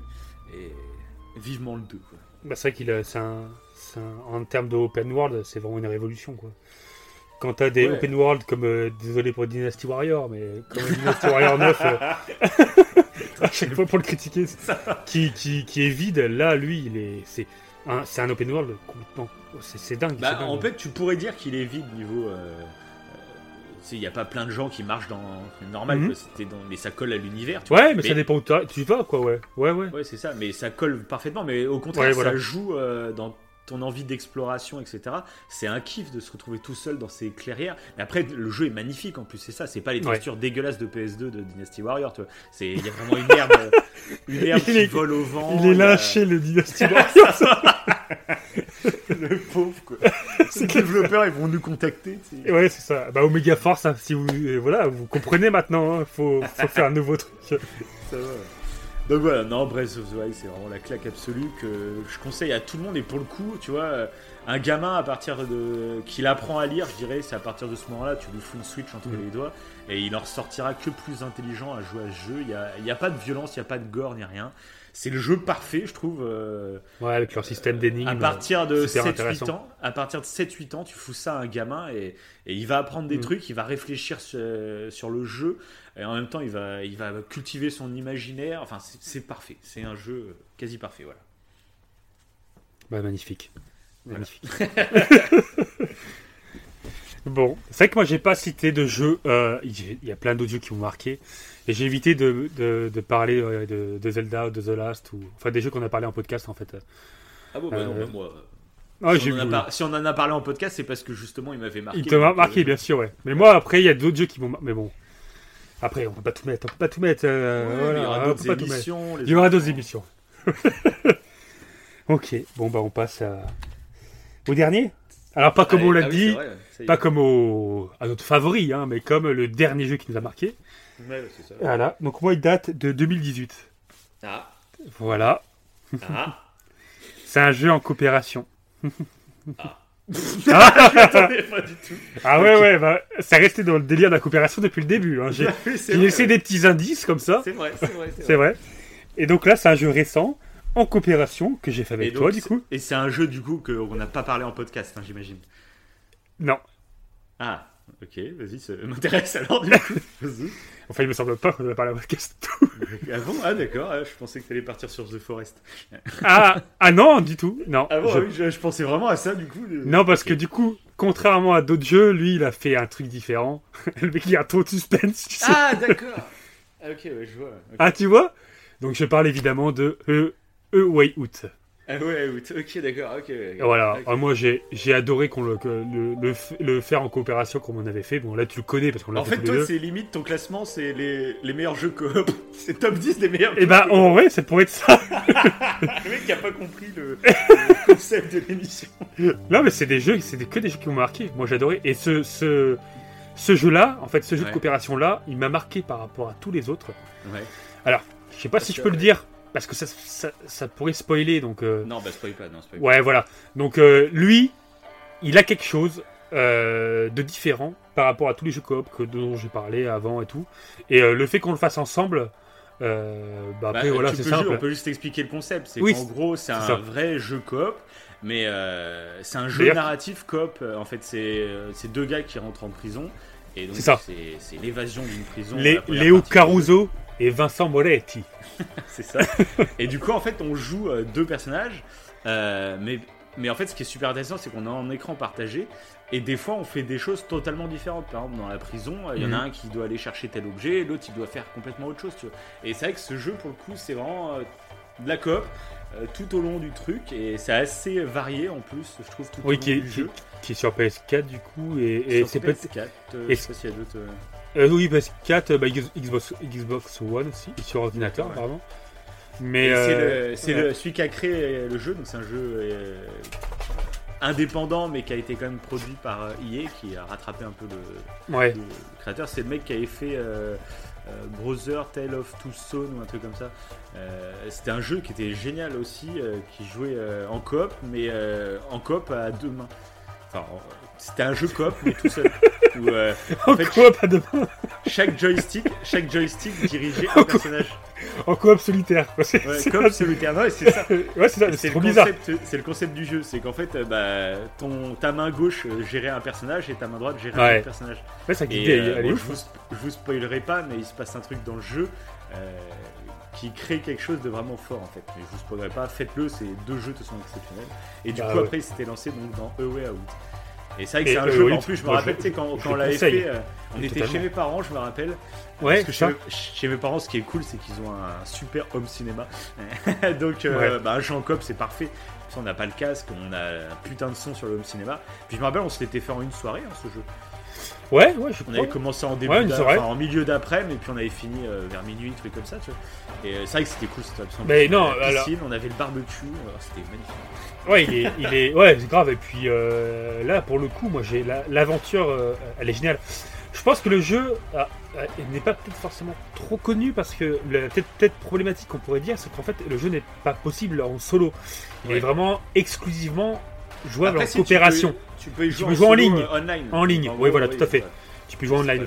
pas- pas bon, le même charme. hein. c'est pas- ouais, c'est mais, pas mais pareil. même parce que je trouve en fait, euh, globalement, si tu le prends euh, sans le côté coop, euh, Mhm. c'est un jeu qui est finalement assez basique dans ses machines de gameplay, dans l'histoire qu'il raconte n'est pas non plus complètement euh, bouleversante, c'est du vu et vu, vu et revu on va dire. Oui, Mais vraiment cet apport de la coop et comme je vous dis, faut pas se prendre la tête à ce jeu, faut vraiment y aller tranquille. Nous on s'était fait une putain de soirée quoi, avec on avait des burgers avec des steaks qu'on avait fait cuire au barbecue, on avait la piscine, on avait la piscine à côté. piscine, ouais. Et euh, voilà, on s'est joué ça mais Mais je trouve que le- ouais, mais, on a Cette, euh, l'intérêt du gameplay euh, en coopération, euh, euh, bah, couplé à, en fait, à, à- bah, à la trame scénaristique, je trouve Ouais. que ça, ça fait un truc sublime. Moi, j'ai adoré la fin. Ouais, j'ai adoré la fin parce que c'était bien particulier. Et euh, puis même, hein, tu te rappelles, il y avait des petits moments en fait euh, où on s'arrêtait dans des niveaux et on pouvait, euh, on pouvait faire de la musique. Oui, on bah, pouvait interagir avec l'environnement. peux interroger avec beaucoup de choses. Et, Ouais, euh, et ça c'était super cool. hein. On pouvait pêcher un moment, pêcher dans le lac et tout. T'avais des petits moments un peu.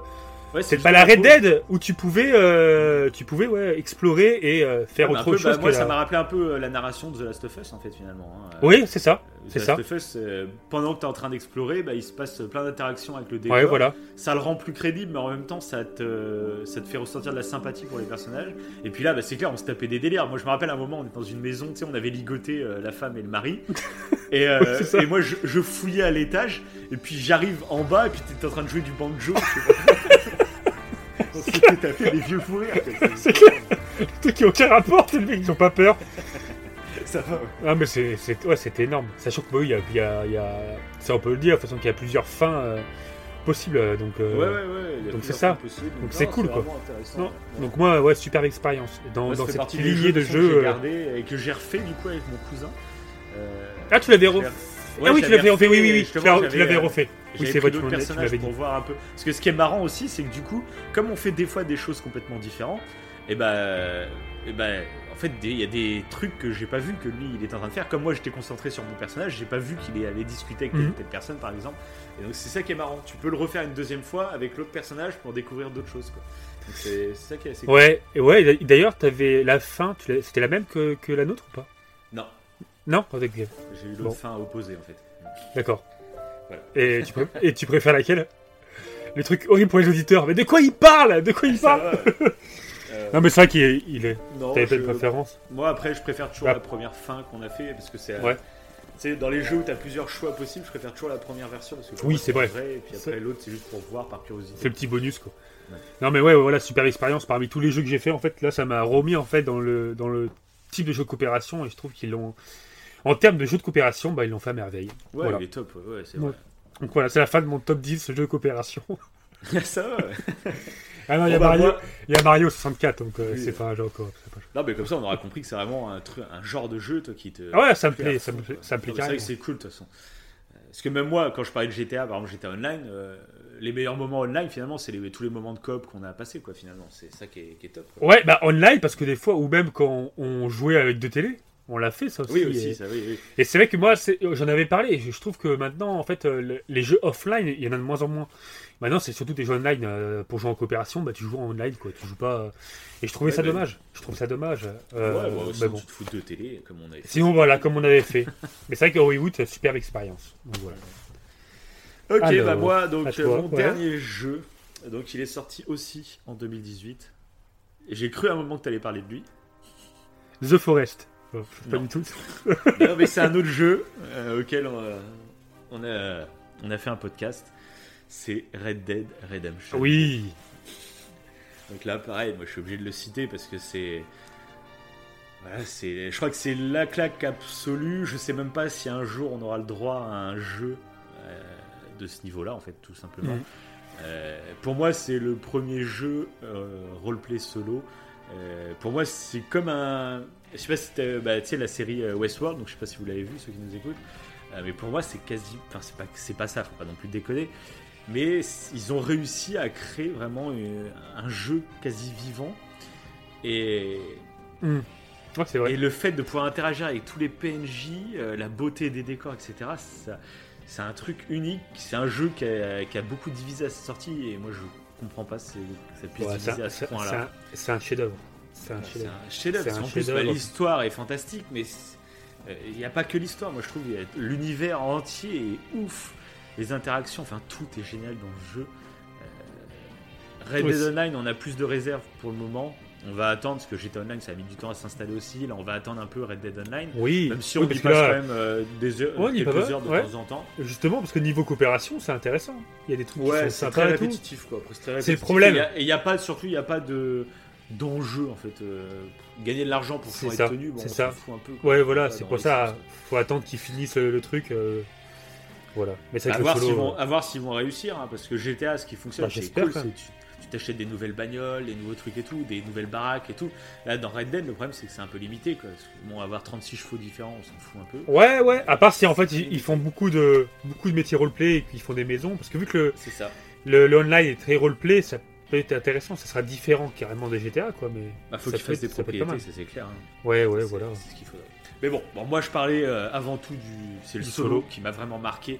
Euh, donc c'est très récent et tant mieux parce que moi j'ai bien aimé, c'est que c'est vraiment étendu, tu vois. Tout au long de ma vie, j'ai vraiment des jeux qui m'ont marqué, tu vois.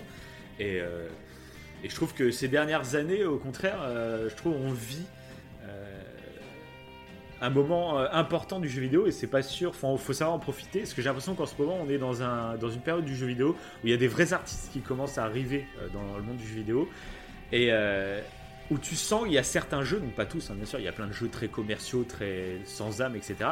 Mais tu sens qu'il y a des œuvres comme Death Stranding qu'on va pas tarder à vous faire en podcast, Exactement. J'allais le préciser c'est ça. tu sens qu'il y a des euh, comme Red Dead, c'est Red Dead ou The Last of Us pour moi, c'est même Zelda, tu vois. C'est, tu sens qu'il y a des artistes qui mettent leur âme dans le jeu, qui mettent leur cœur, qui ont une idée de base et qui foutent leur trip dans le jeu. C'est un truc qu'on voit plus beaucoup dans le cinéma à gros budget. On le voit dans des cinémas plus indépendants, hein, bien sûr, avec des nouveaux réals, etc. Il n'y a pas de souci. Mais dans des trucs à gros budget, tu vois. Parce qu'il y a plein de jeux indépendants aussi où les mecs euh, ils mettent leur vie de- dans le jeu, tu vois. Mais euh, là, actuellement, ce que j'adore dans le jeu vidéo actuellement, c'est qu'il y a des putains de triple A qui sortent, euh, mais où tu sens que les mecs, ils y ont posé euh, leur vie euh, dans le jeu, tu vois. Ils, ils donnent une partie d'eux dans le jeu. Et ça qui est beau, et c'est ça qu'on ressent à fond dans Red Dead. En sachant en plus qu'un des deux frères Hauser vient de quitter Rockstar, on peut vraiment se dire que Red Dead, ça a été une sorte de.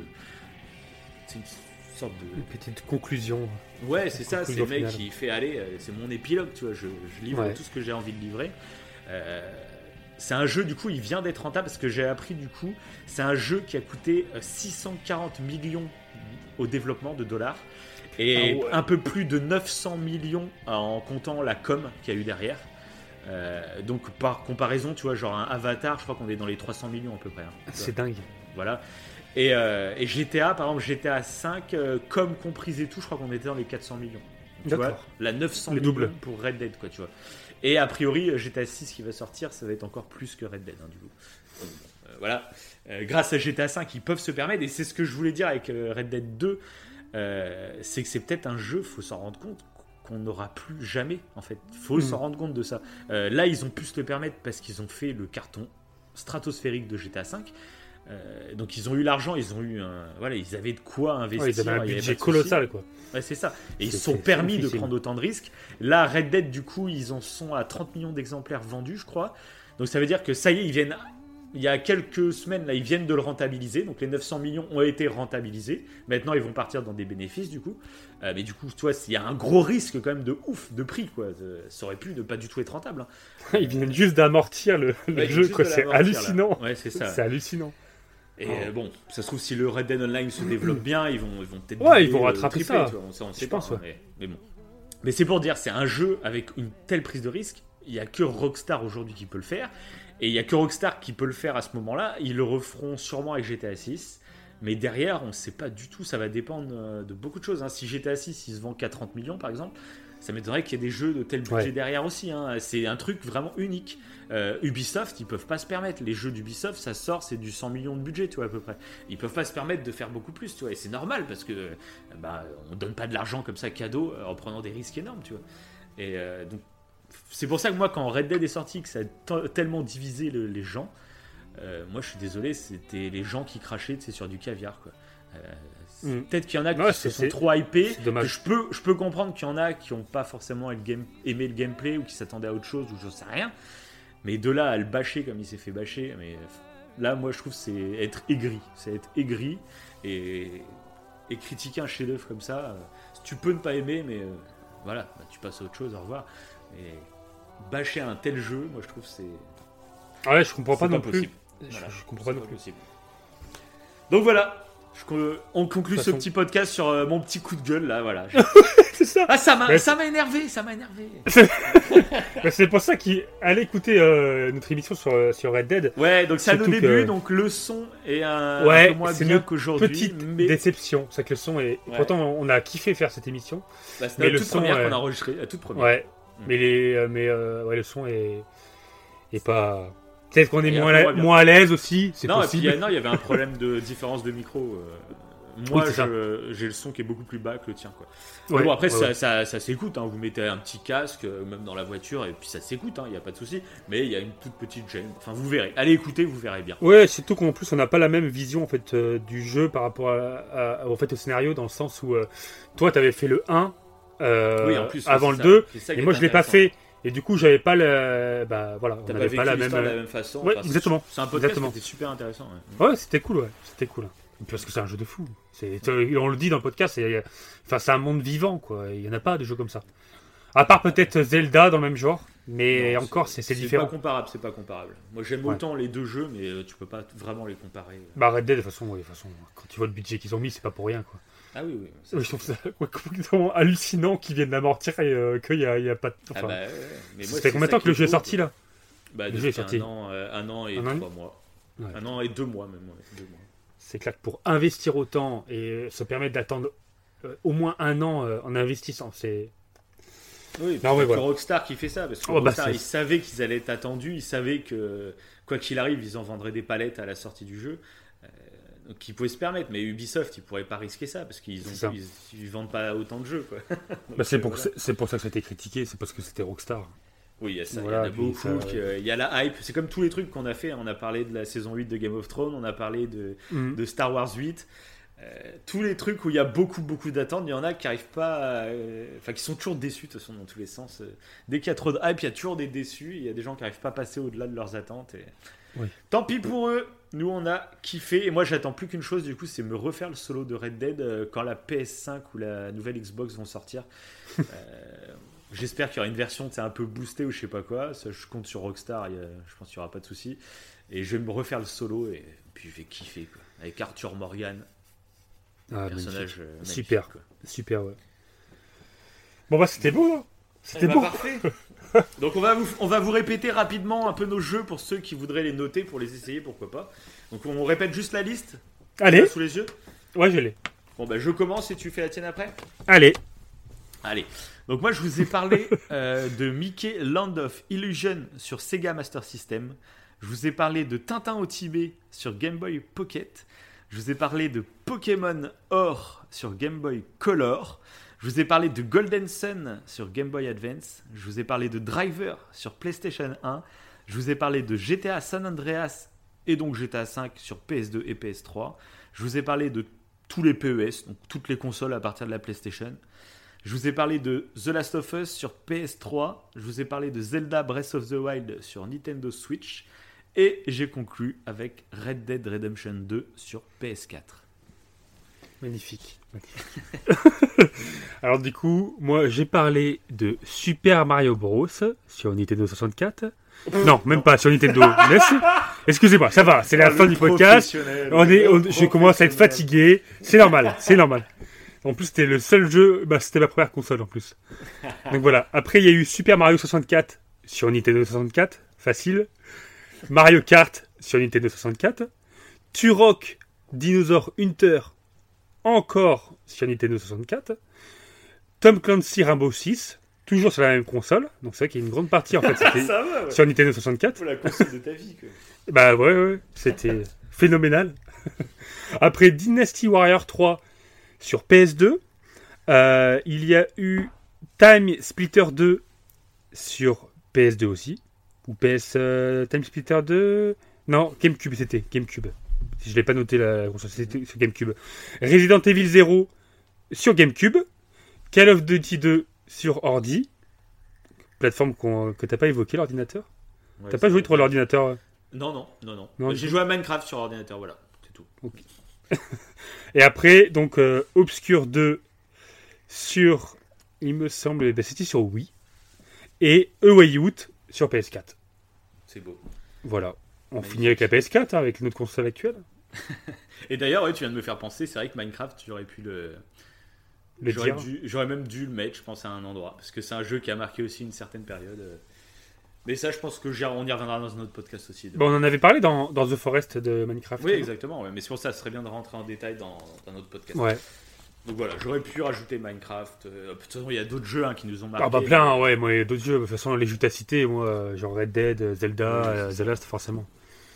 Non, mais c'est beau hein, de, de donner comme ça des, des choix précis à faire.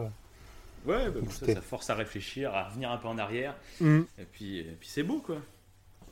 Bon, bah, c'était parfait. hein. Bon, bah, comme d'habitude, hein, si vous avez euh, aimé, apprécié, vous pouvez laisser des commentaires. En fonction des plateformes, pouce bleu, étoile.